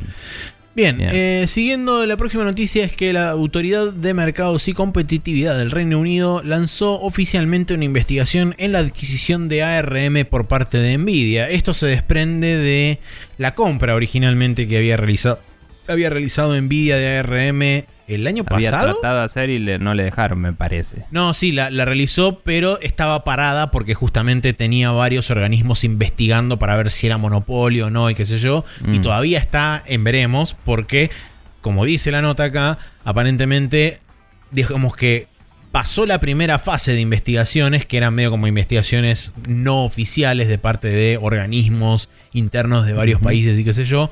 Y ahora, propiamente dicho, esta, eh, como dije, que se llamaba acá, la Autoridad de Mercados y Competitividad del Reino Unido lanzó oficialmente una investigación entrando en lo que ellos llaman la fase 2 de esa investigación. eh, para ver justamente si hay este, problemas de seguridad nacional, eh, sustancia, eh, eh, problemas básicamente con la competitividad de, por monopolio y todas esas movidas y qué sé yo. Eh, así que habrá que ver cuál es Sí, el... lo de seguridad nacional supongo que viene a que la cantidad de aparatos que usan eh, eh, sí, ARMs. ARM como arquitectura es tan grande que darle el control de eso a, a una entidad que está afuera de Inglaterra, cuando ARM salió de Inglaterra, ¿no? Em, quizás es ahí donde dicen, ah, pero vamos a dejar que los extranjeros toquen nuestra tecnología, no sé, pero Sí. la realidad es que no, lo- no, no creo que sea que lleve a ningún lado ese, ese lado del problema. Vamos Acá a ver- está. vamos a La, ver si hay más la compra de. ARM por parte de Nvidia fue anunciada en septiembre de 2020 y está actualmente bajo review en Estados Unidos, Reino Unido, la Unión Europea y China. Creo que en septiembre de 2020. ¿En septiembre de 2020 se anunció la intención de compra o ya que ya había pasado, que, que se podía y después lo frenaron? Porque Eh, yo lo recordaba de antes, pero bueno, el año pasado duró como 70 años. Sí, no, sé. lo anunciaron como una compra eh, con 40 mil de 40 mil millones de dólares. Ok. Eh, sí, creo que fue el, el anuncio de queremos comprarlo y ahí fue cuando empezó la revisión a ver si estaba bien o no esa Sí. compra. Y Y en bueno. marzo creo que fue que dijeron, ponele que sí, y lo frenaron después. Exactamente. A- ahora pasan a un segundo estadio, por lo menos dentro del Reino Unido. Habrá que ver en el resto de los, de los organismos en otras partes del mundo, como Estados Unidos, la Unión Europea y China, si se termina aprobando o no. Este, pero bueno. No sé si que- lo tienen que aprobar todos, si es una empresa de Gran Bretaña. Creo que alcanza con que lo aprueben ellos. Sí, no, sí, no, no sé cómo funciona el tema de eso en, en derecho Mm. Este, con respecto a ese tipo de cosas. Pero bueno, habrá que ver. Por- porque, digamos, una cosa es la preocupación del monopolio y otra esta de la seguridad nacional. Honestamente, no sé a qué viene. Supongo que viene a que ARM debe haberle prestado muchos servicios al gobierno de Gran Bretaña por ser de allá. Debe tener Imagino. muchos sistemas. Digamos, eh, para quien no sabe, Gran Bretaña tuvo su propia historia de la computación bastante separada del mundo. Ujú. Eh, porque no eran IBM compatibles por mucho tiempo. Y, y sus sistemas propios son bastante propios, aunque hoy sea compatible. Entonces quizás es más un tema de, che, nunca tuvimos que enfrentarnos a la realidad de que alguien más sea dueño de nuestras cosas. A ver, Antes no era me- la BBC Computer, ¿me entendés? Era Sí. como... No me sorprendería que a esta altura buena parte del aparato militar británico esté compuesto por este, software y chips con licencia de ARM. O sea, ¿Seguro? legítimamente es un problema de seguridad nacional desde ese punto de vista. Claro, en el- si tenés contratos militares y cosas, bueno, hay obviamente discusiones que tener ahí de, bueno, tal vez te dejo venderlo, pero te voy a expropiar toda esta parte y no puedes decir nada, ¿me entendés? Claro, por eso. No sé. Eh, pero bueno, ni idea. Eh, bien, continuando. Eh, eh, escándalo adjacent. sí, eh, una ex empleada de PlayStation inició acciones legales contra Sony por discriminación de género. Eh, esta noticia nos la ha pasado Maxi Coman en mi, en mi Discord del otro día. No sé si la sacaste de ahí o si la viste aparte. Eh, la había visto aparte, pero la vi Bien. después cuando estaba. Sí. Em, pero bueno, básicamente eh, se acusa a Sony de, de desigualdad de pago y de... em, Sí, determinación ilegítima del contrato o algo así. ser ignorada por, em, por el manager que le da más bola a los hombres. Eh, dijo que tenía que a veces sugerir sus cosas a través de compañeros hombres para que sus ideas lleguen hacia arriba eh, y que si no, no escalaban. Sí. Eh, y eh, después de que dio una, una queja formal firmada con su nombre, al poco tiempo la despidieron, entonces está usando eso como base para decir, che, literalmente esto es discriminación por mi género. Eh, ¿Qué onda? ¿No? O sea, me quejé de esto y me rajaron.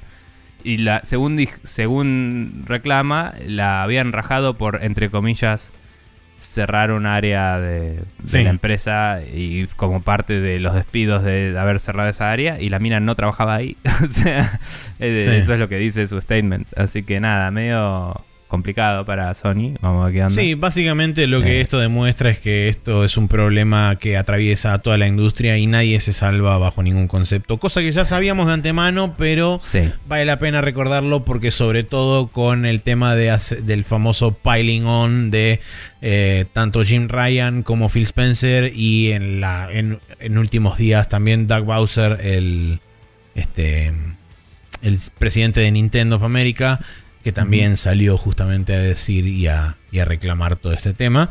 Eh. Pero bueno, eh, es importante también reconocer que esto pasa en absolutamente todos los estudios grandes y chicos incluso también de, Sí. de toda la industria. Son distintos niveles de abuso de poder y de y de sexismo horrible. Em, porque, digamos, no, no es lo mismo discriminar tu capacidad laboral que, digamos, tener abuso verbal o, o- o Sí, o físico. Una situación de acoso o, hay un montón de cosas horribles distintas que pasan. Eh, hasta donde sabemos, el caso de Sony va más por el lado tradicional de ningunear a las mujeres. sí. Eh, así que nada, la verdad, una mierda, la mierda de siempre, vamos Sí, a decir. y con- hablando de la Eh, mierda de siempre, cue sí. the music porque escándalo, es un escándalo.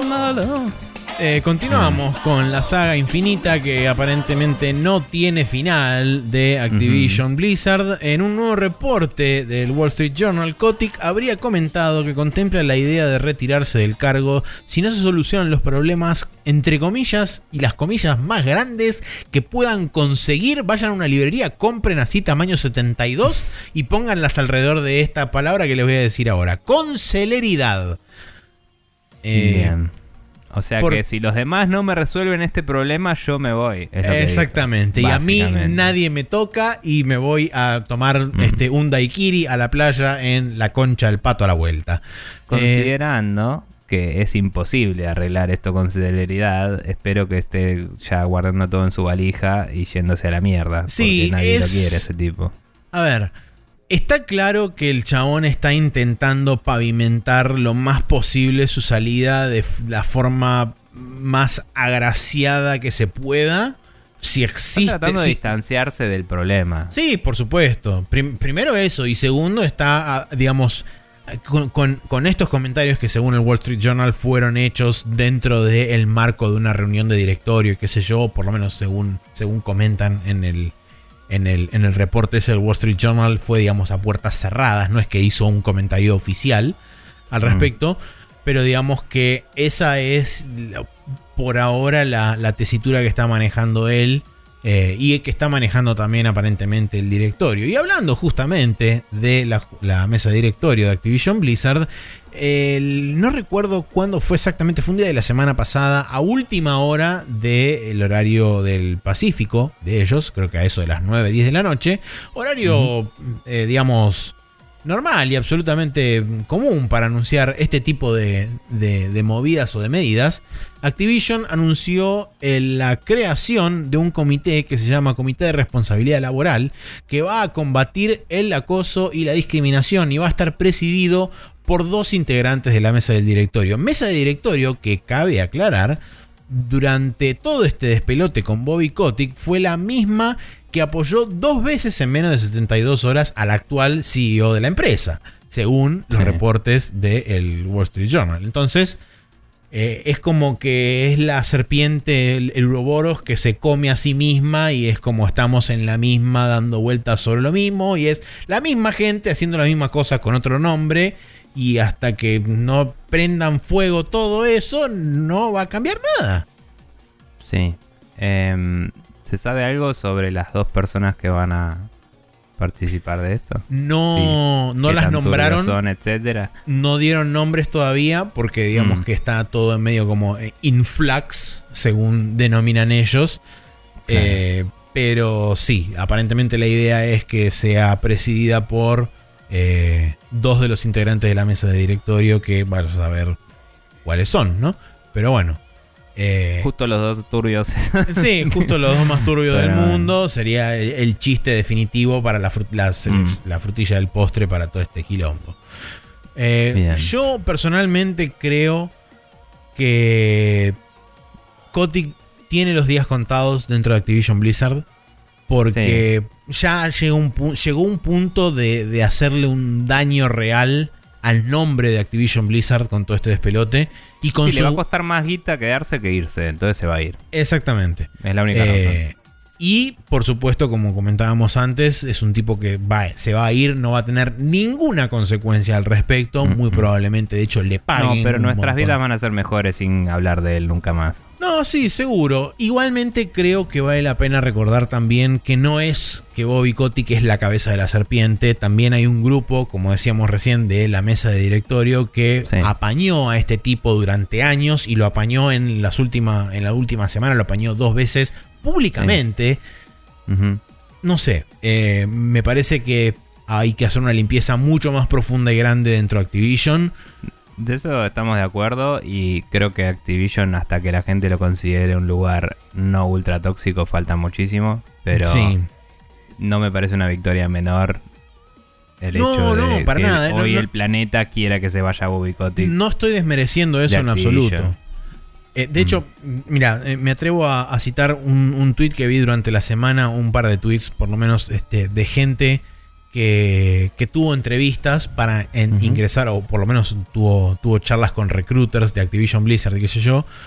Eh, y justamente muchos de la, de la gente que, que era entrevistada le respondían y le decían, no, la verdad que no, no me interesa, no me interesa ingresar a Activision Blizzard mientras esté el actual presidente y CEO de la empresa en, en el poder. Y es como, los recruiters eran como, "Ah, bueno, está bien, entiendo. Y es como, Sí. y sí, ¿qué, qué ot- otra cosa no le puedo responder? Porque Sí, y, o sea, claramente esto no solamente está haciendo que cada vez se vayan más empleados tanto de Activision como de, Sí, está Activision la reputación día a día. de Por eso, Activision. in- incluso está impidiendo activamente que ingrese un- una nueva camada de desarrolladores y de gente a, a la empresa. Por ende, en algún momento, o sea, no, no digo inmediatamente, pero si esta situación se sigue extendiendo en el tiempo y se sigue dilatando de forma tal que no llegamos a, un- a ninguna parte en un tiempo mínimamente prudencial, mm, para mí van a empezar a realmente sufrir de forma real los desarrollos internos de, de Activision Blizzard. Porque A va a haber un, punto que no va a haber gente. A mí me sorprende en tecnología en general, en juegos en particular también, em, la forma en la que las empresas se identifican con sus CEOs. Porque si te fijas en otras industrias donde el CEO es una figura más misteriosa y no conocida, Te diría que son anónimos en muchos casos. en muchos casos cumplen ciclos de, de como, como un presidente normal. Se, se, se vota entre el board of directors y se pone un CEO y se saca. Eh, o no, eh, bueno, también está el president del board, ¿no? También, pero Es como que en otros son más rotativos o lo que sea, y cuando se mandan una cagada se van y entra otro, y, y la imagen de la empresa no se daña tanto. Y me pregunto si van a buscar algo un poco más anonimizado o no, porque la norma de la industria de tecnología sigue siendo que el presidente de la cara y, lo que dice el presidente sube o baja las acciones todavía, el, el CEO, perdón, no el presidente. Em, pero me sorprende, no sé, no, no sé si viene de que toda la industria tecnológica de computación y todo eso viene de, eh, digamos, Silicon Valley, que eran tres personas locas que cada una de ellas tuvo éxito y la historia de éxito de esa persona se convirtió en la historia de éxito de su empresa. Entonces, Puede ser que se venga la históricamente. empresa con la persona, ¿viste? Sí, que están íntimamente asociadas una cosa con la otra. Claro, entonces como que quedó la tradición en sistemas de decir quién está a la cabeza define qué tan buena es la empresa.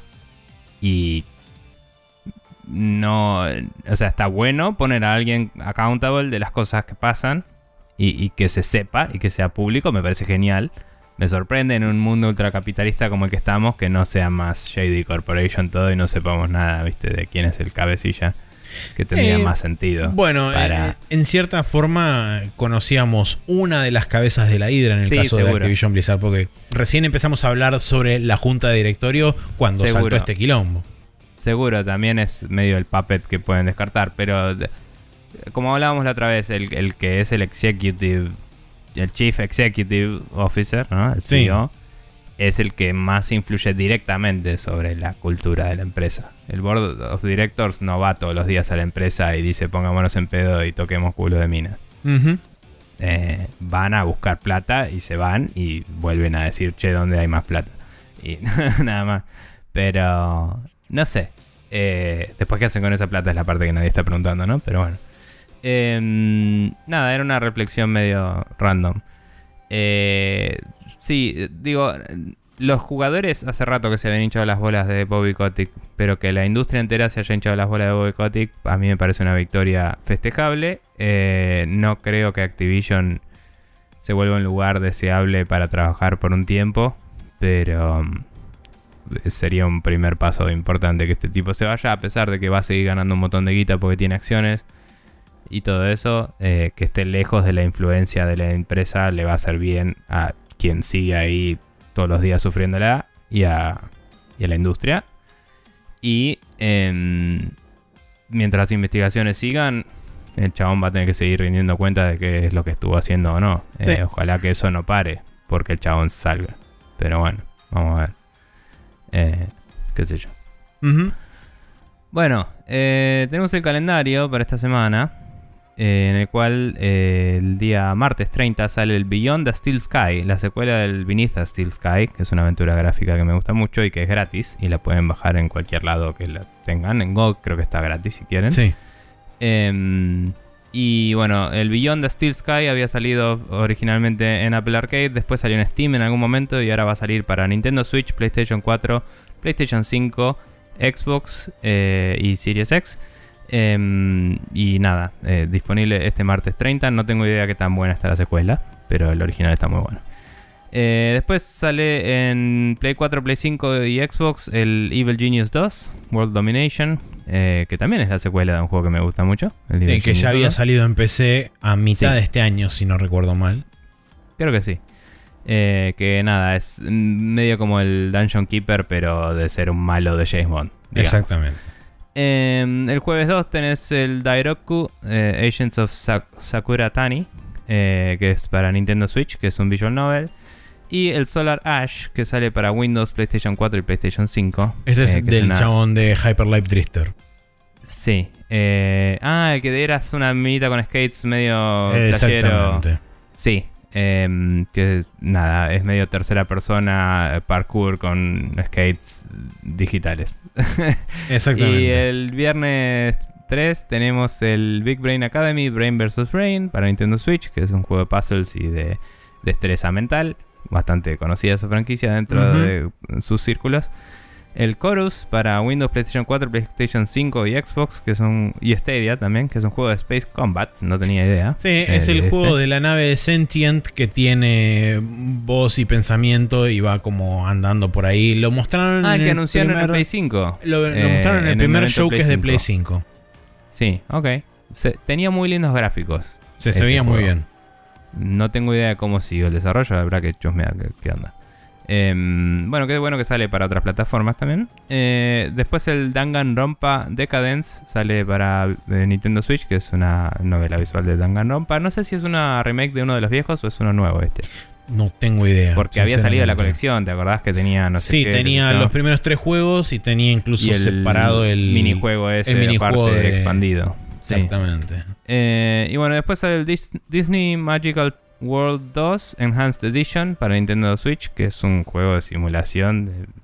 Ah, es justamente ese, eh, eh, el que mencionamos. Ah, el Decadence es la colección. Exactamente. Listo. Bueno, eso es todo eh, por el calendario.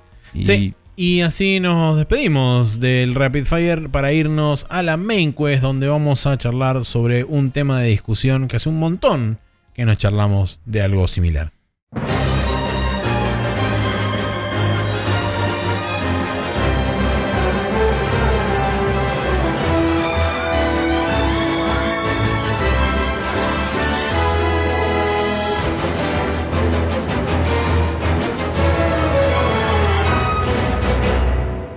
Aquí estamos en la main quest donde vamos a charlar sobre un video que originalmente esta serie de videos nació como una columna en The Escapist que hacía este Yahtzee. Yahtzee Crosho.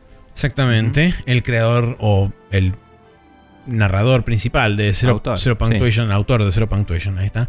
Eh, que se llaman Extra Punctuations, estas, estos videos que son como una suerte de mini ensayos que el chabón hace hablando de diferentes cosas de la industria. Originalmente, como dije, arrancaron siendo escritos, ahora son en video. Y en este caso habla sobre el open world y cómo eh, el open world, como lo conocemos, para él está muerto. Eh, la verdad que tiene, tiene bastantes puntos interesantes eh, a la hora, de, a la hora de, de plantearlo. Porque arranca, arranca diciendo justamente esto, que el open world está muerto. Porque llegamos al punto tal donde la fórmula se exprimió hasta el máximo posible y se hizo eh, todo lo que se podía hacer con... Se con volvió formulaico. Claro, todo- y se- se- es como que se llegó a un estándar que, si bien nada impide que sigan saliendo juegos open world, es como que el Sí. género no tiene nada más para otorgar porque se llegó a, una, a un nivel de optimización de la fórmula tan minucioso y tan exacto que no, no tiene lugar más a donde crecer. Sí, particularmente hace énfasis en la industria AAA Sí. porque inmediatamente aclara que hay juegos indies que están haciendo una exploración muy importante en el género y haciendo cosas muy locas. Em, por ejemplo, con el Outer Wilds, que todavía no lo jugué y tengo ganas de jugarlo algún día, y otros juegos por el estilo. Em, pero lo que, lo que él habla es algo que hemos hablado de formas similares en los finales de generaciones y eso de cuando se llega a un pico de lo que puedes lograr técnicamente y lo único que puedes hacer para mejorar la vara es volverte más creativo. Dice, eh, él lo compara con el cine y dice, en el cine cuando estábamos viendo películas como Ben Hur y eh, había una de Cleopatra, creo, ¿cómo? sí. Ok. Eh, que tenían como 4.000 extras, creo, que tenía Ben Hur Sí. en, en una Sí, es escena en particular. absolutamente ridículo. Las escenas de batalla y Eh, todo eso, en las películas clásicas de lo que entre comillas se denomina la era dorada del cine, 40, Sí. 50, 60, en esa época se utilizaban ejércitos de gente para simular ejércitos en combate. Claro. Bueno, lo que dice es de ese momento del cine, eh, ese fue el pico a lo que pudieron llegar en nivel producción y de ahí en adelante se tuvieron que volver creativos para hacer cine interesante sin gastar la ridícula cantidad de plata que gastaban en Sí, eso. produjo un quiebre Y- justamente en la industria del Claro. cine. Y ahí salieron los cineastas de autor, ¿no? Salió Kubrick, salió otra gente, tipo, eh, honestamente no conozco muchos contemporáneos a Kubrick, por eso no puedo citar mucho más. Y empezaron a hacer sus propios tipos de improntas visuales y todo, que empezaron a jugar más con la cámara, con el formato narrativo, con el enfoque en protagonistas o en, un conflicto más etéreo y cosas así. Y exploraron el cine de una forma distinta. Dice, en juegos nos está pasando lo mismo. Llegamos a un punto donde vos puedes hacer un juego más grande. Pero no puedes ponerle más contenido porque se vuelve prohibitivo. Tenemos problemas de, eh, de explotación de gente para llegar a deadlines. Que no. Si le agregas más contenido no escala. Y tenés un juego que mide no sé cuántos kilómetros de diámetro. Pero tratás de entrar a cualquier edificio y no podés. Dice. O sea, si querés hacer un open world más realista, no tenés que hacerlo más grande, tenés que hacerlo más chico y hacerlo, que hacerlo más que denso. tenga mejor. Claro. Dice, no puede ser que tenemos ciudades y, y kilómetros y kilómetros de cosas para hacer, pero no tenés un edificio donde entras y cada lugar tiene una persona viviendo su vida. Eh, o sea, no, no dice no puede ser eso, dice eso no se exploró. Es se hicieron el- otras cosas. Está buscando el más grande y más espectacular en vez de buscar otro tipo de exploración en el espacio. Algo que él menciona que es muy cierto y que a mí siempre me, me hizo ruido es el hecho de, este, vos es como que estás en un mundo enorme, gigantesco, eh, pero en ningún lado te vas a encontrar NPCs únicos que hagan su propio, este, su propio ritmo de vida, que tengan su propio lugar al, que, al cual entran y tienen su propia vida dentro de ese Ujú. lugar y qué sé yo. Es como que... Tenemos que jugar al Outcast antes de que venga Noida. Eh, sí, sí, puede ser. Eh, pero digamos que hoy en día la, la limitación técnica no viene tanto por ese lado, sino que viene más, Sí. la limitación viene más por el lado de la cantidad de recursos que requeriría humano. el costo humano de eso.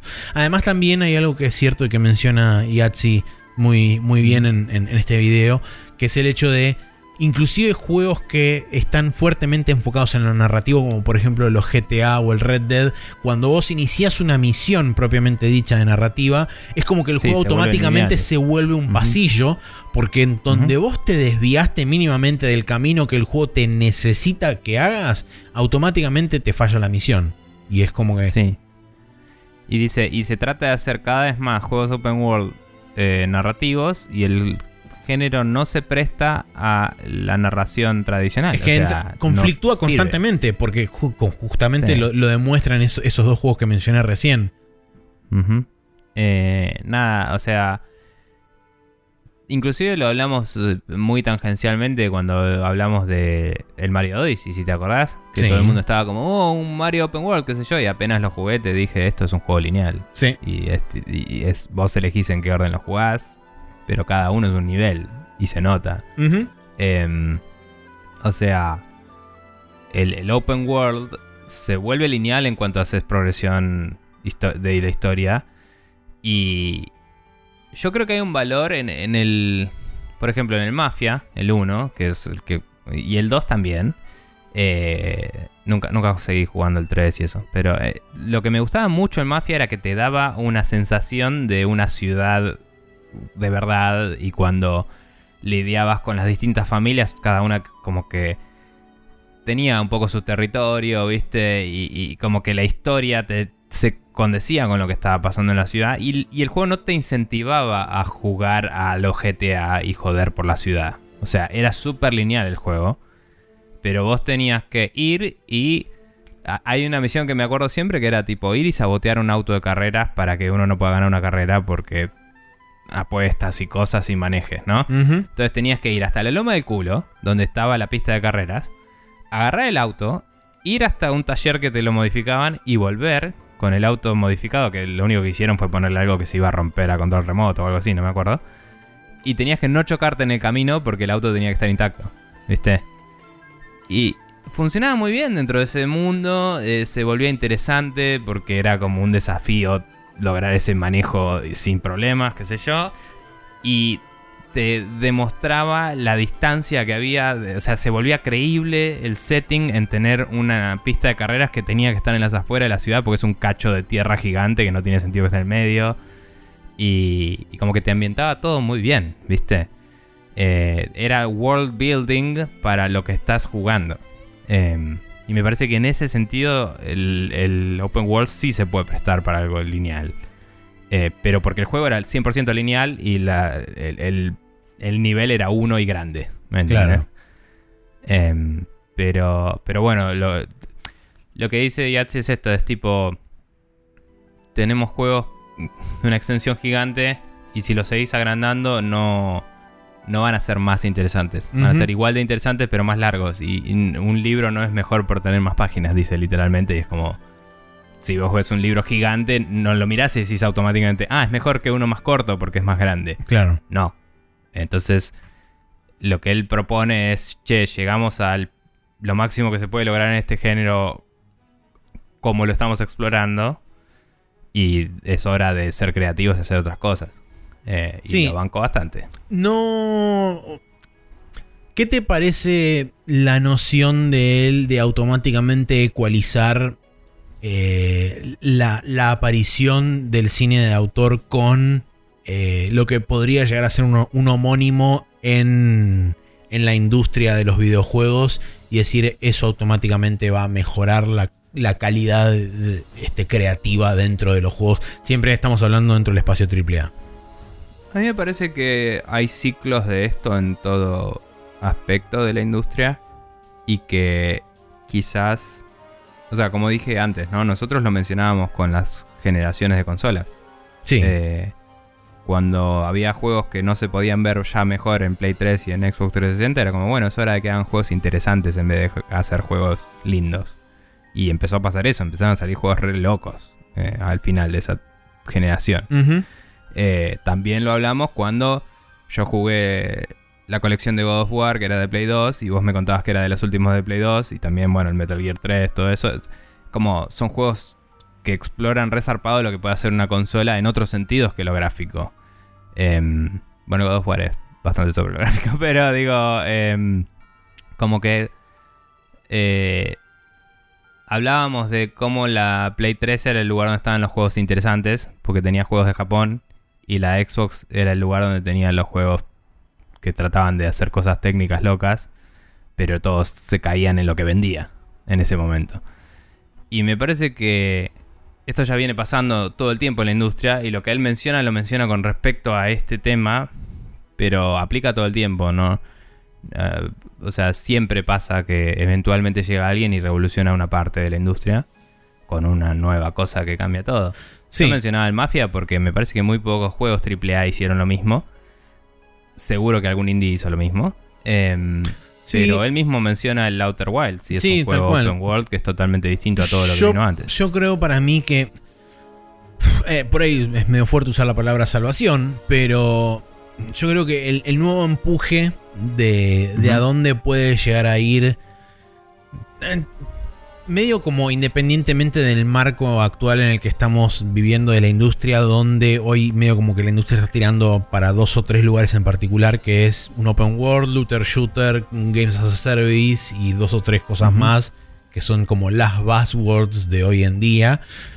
Eh, medio como dejando un poco de lado eso, que quizá no es lo más inteligente y lo más lógico de, de hacer, pero me parece que la exploración que están haciendo muchos juegos independientes y el hecho de inclusive que está habiendo, por lo menos por lo en líneas generales poco informado que me considero estar yo con respecto a muchas de las cosas que suceden en el ambiente indie y en líneas generales con lo que está por debajo de la superficie de los medios con los que tratamos normalmente me da la impresión de que hay mucha más historia íntima, hay mucha más búsqueda de historias personales, de Sí. conexión humana, de generar empatía con el otro.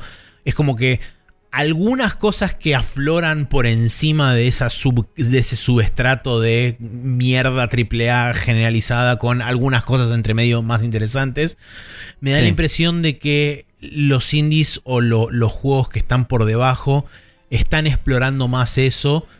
Y va, lo único que falta es que quizás alguno de esos la pegue fuerte y, en- y eso a- cause, no te digo un, un giro abrupto de la industria, pero me parece que va a empezar a causar una corrección hacia ese lado que va a intentar buscar explorar más ese lado del, del gaming. A, a mí me parece que...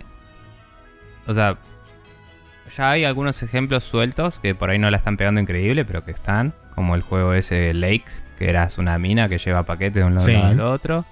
Que yo sepa es una historia lineal, pero medio que hace como decía el Mafia, ¿no? Vas, abrir, das una vuelta Tal por cual. una zona y puedes manejar y hacer como misiones El último ahí, ejemplo una es experiencia personal. El unpacking, El bueno, el unpacking, sí, yo, yo estaba hablando de. De experiencias personales y eso sí, la mayoría de los juegos indies van por ese lado. Yo estaba hablando medio de el open world llevado a eso. Ah, ok, sí. Eh, eh, te cagarás de risa, pero uh, más allá de lo blatantly obvious que es todo lo que deno- denota el plot y los nombres chotos y todo lo que hace Kojima, el, el The Stranding es un juego que eh, a mucha gente le fue bastante catártico. Sí, está fuera de la norma. que, y que dentro del open world hizo cosas interesantes y convirtió Fetch Quests en eh, el main eh, mm, el main gimmick del juego de una forma que se volvió entretenida y para algunos inclusive divertida eh, y hizo un poco eh, que el traversal sea el, el juego y eso es loco. Y no, no, no venía pasando. Y lo hicieron. Lo hizo en una escala muy grande. Em, y eso me parece que varios juegos van a intentar de hacer ese tipo de cosas. Y hay algunos juegos que ya están empezando a ir para ese lado. Em, pero sí, la experiencia personal es hoy en día algo que se busca mucho más. Inclusive em, por todas las nuevas eh, ocurrencias de todo lo las noticias que salen sobre la explotación de la gente en la industria y todo, es como que se está saltando muchísimo la ficha de che, esto no vale el costo humano que está teniendo y más no es mejor, como dice Yatsi justamente. Entonces quizás, como Yatsi mismo dijo, quizás en vez de hacer un juego open world gigante, haces cuatro juegos de un cuarto de ese presupuesto. Y de esos por ahí la pegan tres. ¿Me entendés? O sea, no necesitas hacer un juego absolutamente gigante. Es insostenible pensar que Rockstar haga un GTA 6 algún día. ¿Me entendés? Supongo que lo van a hacer. No creo que vuelva a capturar jamás lo que fue el GTA 5 en la vida. Em, Sí. Por eso siguen lanzando GTA 5 cada vez que pueden. Pero, mm, o sea, eh, inclusive el Red Dead Redemption 2 fue una cosa increíble y no creo que lo puedan volver a lograr. Em, pero, nada, a mí me parece que eh, no... Nos dimos cuenta que más no es mejor. Eh, creo que la industria se dio cuenta de eso. Y que rinde más hacer juegos más chicos. Y, y igual están los Games as a Service también, que es como, bueno, saco un juego chico y lo agrando en el tiempo si la pegué. Que es otra estrategia, ¿no? Sí, sí, Pero seguro. bueno, todo eso no se lleva bien con el open world. Entonces se está cambiando un poco el paradigma que ahora sí recordemos el capítulo 50 de Spreadshot News Podcast, donde el futuro eran los open worlds. Porque habían anunciado todos los juegos open worlds en esa E3 de ese año.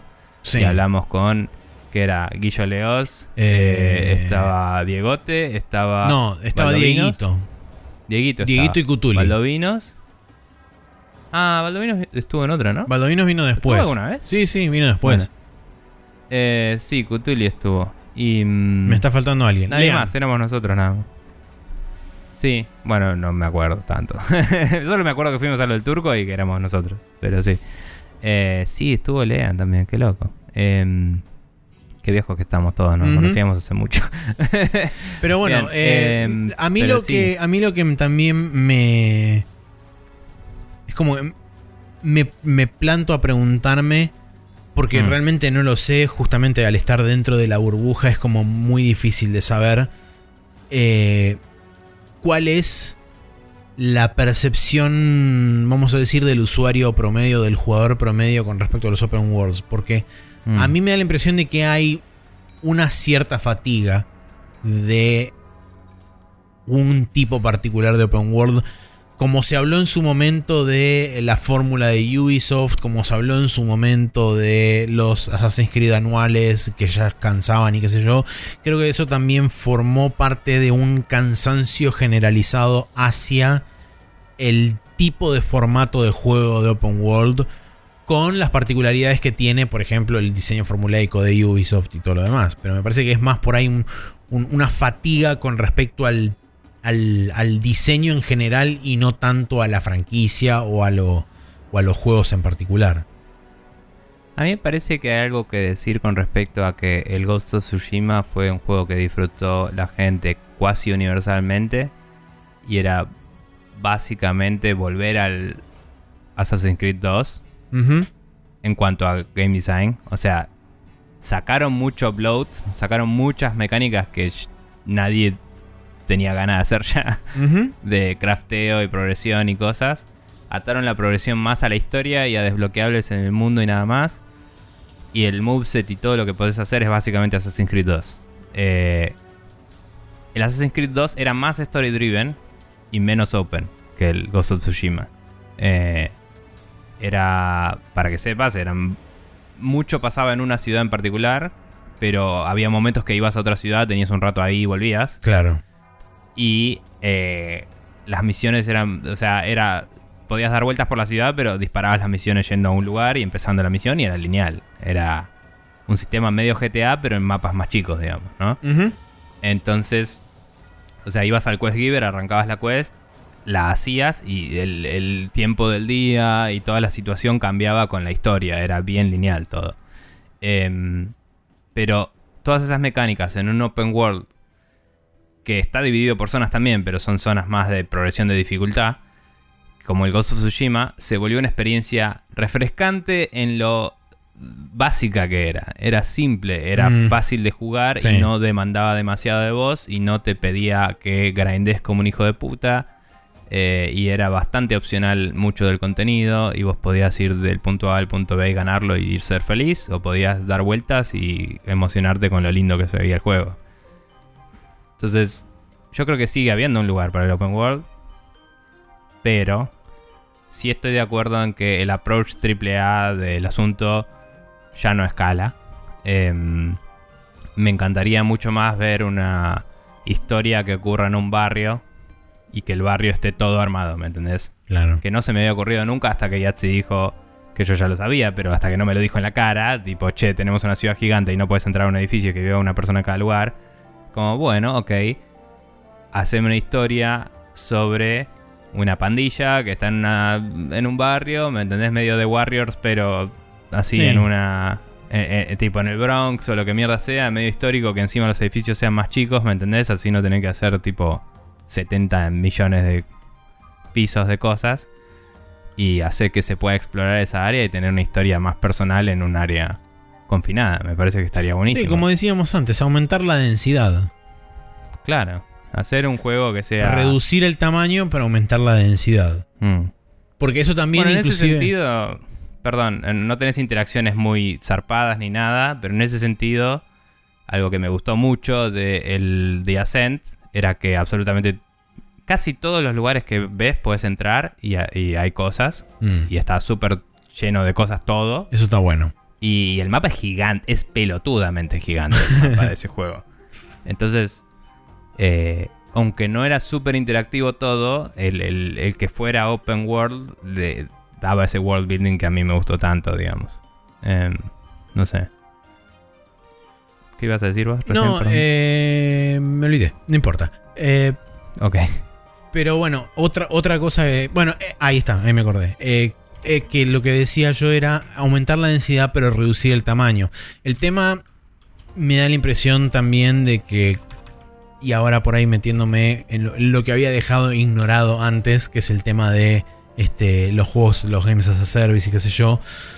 Eh, personalmente no es un modelo de negocios que me agrade demasiado por una serie de factores, pero Sí. creo que el, el diseño que tiene, por ejemplo, un, un ejemplo que se me vino, no es necesariamente open world, pero es un, es un diseño que, o, o mejor dicho, un modelo que implementó relativamente bien y con bastante éxito el Monster Hunter. Monster Hunter World durante toda su, su vida útil, que fue de más o menos dos años prácticamente, eh, le fue agregando constantemente contenido y era una forma en la cual el juego te mantenía enganchado y tenía nuevas cosas interesantes para hacer, que en el caso de Monster Hunter en particular era nuevos monstruos. Pero tranquilamente podrían haber agregado, no sé, por decir algo, un nuevo mapa, de- no sé, después de 3-4 meses, una nueva zona de- para explorar y qué sé yo.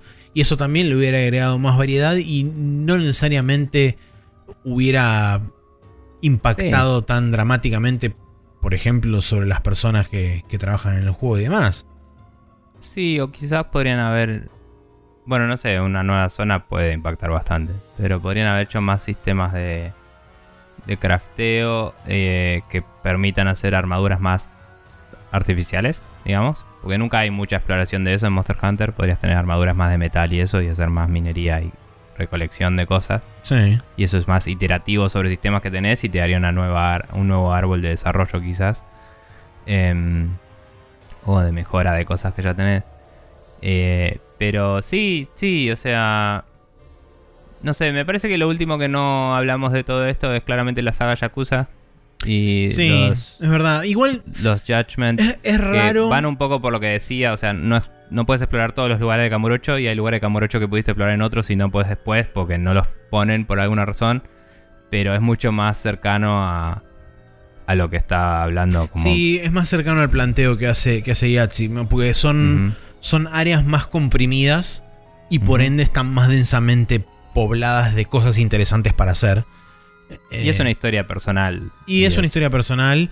Y si bien el juego tiene lo de en momentos narrativos importantes se vuelve una suerte de pasillo, por lo menos el juego no te falla automáticamente, el- el- el- no te tira un estado de game over cuando no estás avanzando, porque es como, está bien, Claro. te- literalmente te, te encierra entre paredes invisibles, o sea, en mu- Sí. a muchos lugares no puedes ir, pero por lo menos no Con te tira un paredes visibles de prohibidos frotan- de- flotando en el aire. Más bien. Sí, exactamente. Este, pero por lo menos no te tira un estado fallido. Que me parece Sí, y, que es peor. Sí, y digamos. Pero bueno, a esto voy, ¿no? Este juego, eh, o sea, los Yakuza. em, después el Nier Automata que te deja explorar libremente sus niveles a pesar de que no sea open world, entre comillas. Sí. Eh, el Nier también. Eh, me parecen mucho más atractivos a mí. Tipo, dame un mundo en el cual hay una historia y que el mundo no. O sea, hay juegos donde el mundo es el protagonista y esa es su gracia y está perfecto. Y vas a encontrar una forma de hacerlo interesante. Pero me parece que si me das una narrativa copada y el mundo es el lugar donde se desarrolla, garpa más para mí. Em, y hay RPGs que la gracia es su sistema de combate y eso, y el mundo es súper secundario pero las distintas zonas y todo, si te metes en la historia y todo, suelen contarte cosas sobre quienes viven ahí y todo. O sea, los, los CRPGs, ¿no? Que yo tengo una deuda muy grande con jugar un montón de juegos de ese estilo, los Baldur Gate y todo eso eh, del mundo. Em, eh, son open world por definición, hasta, o sea, obviamente no estamos hablando del mismo tipo de open world que Yahtzee está criticando. Por supuesto. Pero digo, se puede hacer eso. Se puede hacer una exploración del espacio de forma libre, atado a la narrativa que te meta en ese mundo y que influya si algo pasa en un punto A o en un punto B Mm. y que sea distinto. ¿Me entendés? Es Sí. como. eh, me parece que el problema es que hoy Open World significa primera persona y subirse a torres a hacer cosas. Y, o tercera persona y subirse a torres a hacer cosas. Y eso no es únicamente culpa de Ubisoft, es culpa de todos los que se copiaron también. Em, Sí. pero bueno, el Breath of the Wild supo qué partes de eso eran las interesantes y qué partes no, y hizo un juegazo. Entonces hay valor en todo. Pero el problema es cuando empezás a destilar las mecánicas en un, una cosa homogénea que se vuelve. Estás jugando el mismo juego. El otro día hablábamos de cómo el Rage era el mismo juego que. Rage 2 era el mismo juego que el. em, Far Cry New el Dawn. Far Cry. ¿Cómo? Far Cry New Dawn, que es el que está basado New en el Dawn, 5. eso, no me salía el nombre. Eh, era el mismo puto juego, hecho por dos empresas distintas el mismo año. Y lo mirabas y no sabías cuál estabas mirando de los dos. Y es tipo, no tiene sentido esto. O sea, realmente llegamos a ese nivel de, de genérico de los juegos. Y nada, eso, Sí. eso sí que es un problema grande. Eh, Se Sí. pierde la identidad porque lo volvés un montón de mecánicas. Y me parece que la parte más agravante de todas las que hizo Ubisoft fue hacer el Assassin's Creed 4, que a todo el mundo les encantó tanto, que le puso a- para que la gente vote con estrellitas cuánto le gustó cada misión. Y el siguiente juego estaba hecho con algoritmos y fue una verga. Entonces, tal vez es culpa de la gente también, ¿no? Sí. Pero bueno. Eh, no sé. Igualmente, nada, no vamos a ir a ningún lado. Era una reflexión sobre todo esto. Creo que estamos bastante de acuerdo con lo que dice Yatsi. Creo que ya hay ejemplos de lo que dice Yatsi, que es la forma de salir de acá. Eh, Sí, y como- el problema es que las empresas grandes todavía no cayeron todas. Claro, y como dije también, bueno. creo que hay una, una exploración interesante que está pasando por debajo de la superficie y de los, digamos, estratos más visibles de, de la industria, eh, dentro de lo que son los indies y qué sé yo, de una búsqueda más por otro lado. Y me parece que, sí, por supuesto que no todo el público va a caer y va, va, va a estar, digamos, alineado bajo esa misma bandera, pero creo que si vos agarrás algunas determinadas cosas de eso y lo vas in- insertando en, en otros lugares eh, y, el- y los AAA es, este, es como que van hacen, hacen lo que hicieron históricamente, van adoptando, por lo menos históricamente en estos últimos años, van adoptando pequeños segmentos y pequeñas cosas de lo que va eh, saliendo a la superficie de lo que tiene éxito dentro del mundo indie y toda esa movida. Eh, quizá alguien la pegue lo suficiente con algún juego chico que haga algo fundamentalmente diferente y digan, ah, pará, ok, acá hay algo. Este, y eso cause un, un quiebre dentro de la industria de decir, ok, bueno, el open world como open world, hasta como lo venimos haciendo ahora, no puede subsistir más, pero esta otra cosa es una buena alternativa que Mm. lo podemos ir entremezclando con cosas de open world y qué sé yo, o con cosas nuevas, diferentes, este, y nace otra cosa distinta. Em, una cosa que por ahí tampoco discutimos, que se me hace que es relevante porque hay quienes dicen que el Elite fue el primer juego open world. Eh, el Elite Dangerous y en cierta medida lo que sea que es el Star Citizen, me Mm. parece que sufren un poco de, de tedio de contenido porque es todo igual. O sea, a mí me gusta mucho lo que hicieron. Sí. Pero- Sí. Las. No, no hay una. No es como el EVE Online que el mundo está populado por gente. Es todo sistemas y se siente todo igual. Y vos lo ves y decís, wow, se ve increíble esta galaxia, se ve resarpado esto, está muy bueno, los sistemas, la simulación. Pero se siente todo muy Estático. Estático, muy eh, pre, ah, no, no prearmado, pero como procedural, ¿no? Se siente todo como Sí. esto fue generado por algoritmos y carece de, de alma. Y si fuera un juego que tiene las mismas mecánicas, pero pasa en un sistema solar y es sobre una guerra específica y tengo que derrotar a un tipo y hay como misiones más armadas tipo Ace Combat, ¿me entendés? Tenés un juegazo en las manos que se Sí. termina y mañana te voy a pedir una secuela y me lo vas a vender de nuevo en vez de vendérmelo una vez y tener que seguir agregándole contenido para siempre. Entonces también me parece que va un poco por ahí, ¿no? La, la cosa, que algunos se están dando cuenta de eso también. Sí, también parece. puede ser. Em, pero bueno, qué sé yo. Em, nada, eh, linda discusión. Hace mucho que no tenemos una de estas eh, main quests. Eh, por eso lo trajimos. Y estaría bueno que la gente nos mande, si quiere, que hagamos alguna cosa por el estilo a los medios de comunicación siguientes, que son por mail a sprechonews.gmail.com. Eh, también nos pueden mandar preguntas, si quieren a sprechonews.com barra preguntas, o nos pueden mandar por Twitter o por Instagram arroba sprechonews. Em, nada, para quienes nos escuchan hace relativamente poco tiempo, eh, hace mucho nuestro contenido era más de este tipo, que era ver un artículo o un eh, una video sobre una opinión de algo y contar nuestra opinión sobre eso también. Em, últimamente estamos más centrados en las noticias por una cuestión de que todo se va al tacho, pero Sí. pero sí. Bien, si tienen alguna para recomendar, mándenosla y la discutiremos tranquilamente. Así es. Así damos entonces por concluido esta main quest. Nos vamos a ir a la última sección de este programa, que como casi siempre es el Special Move.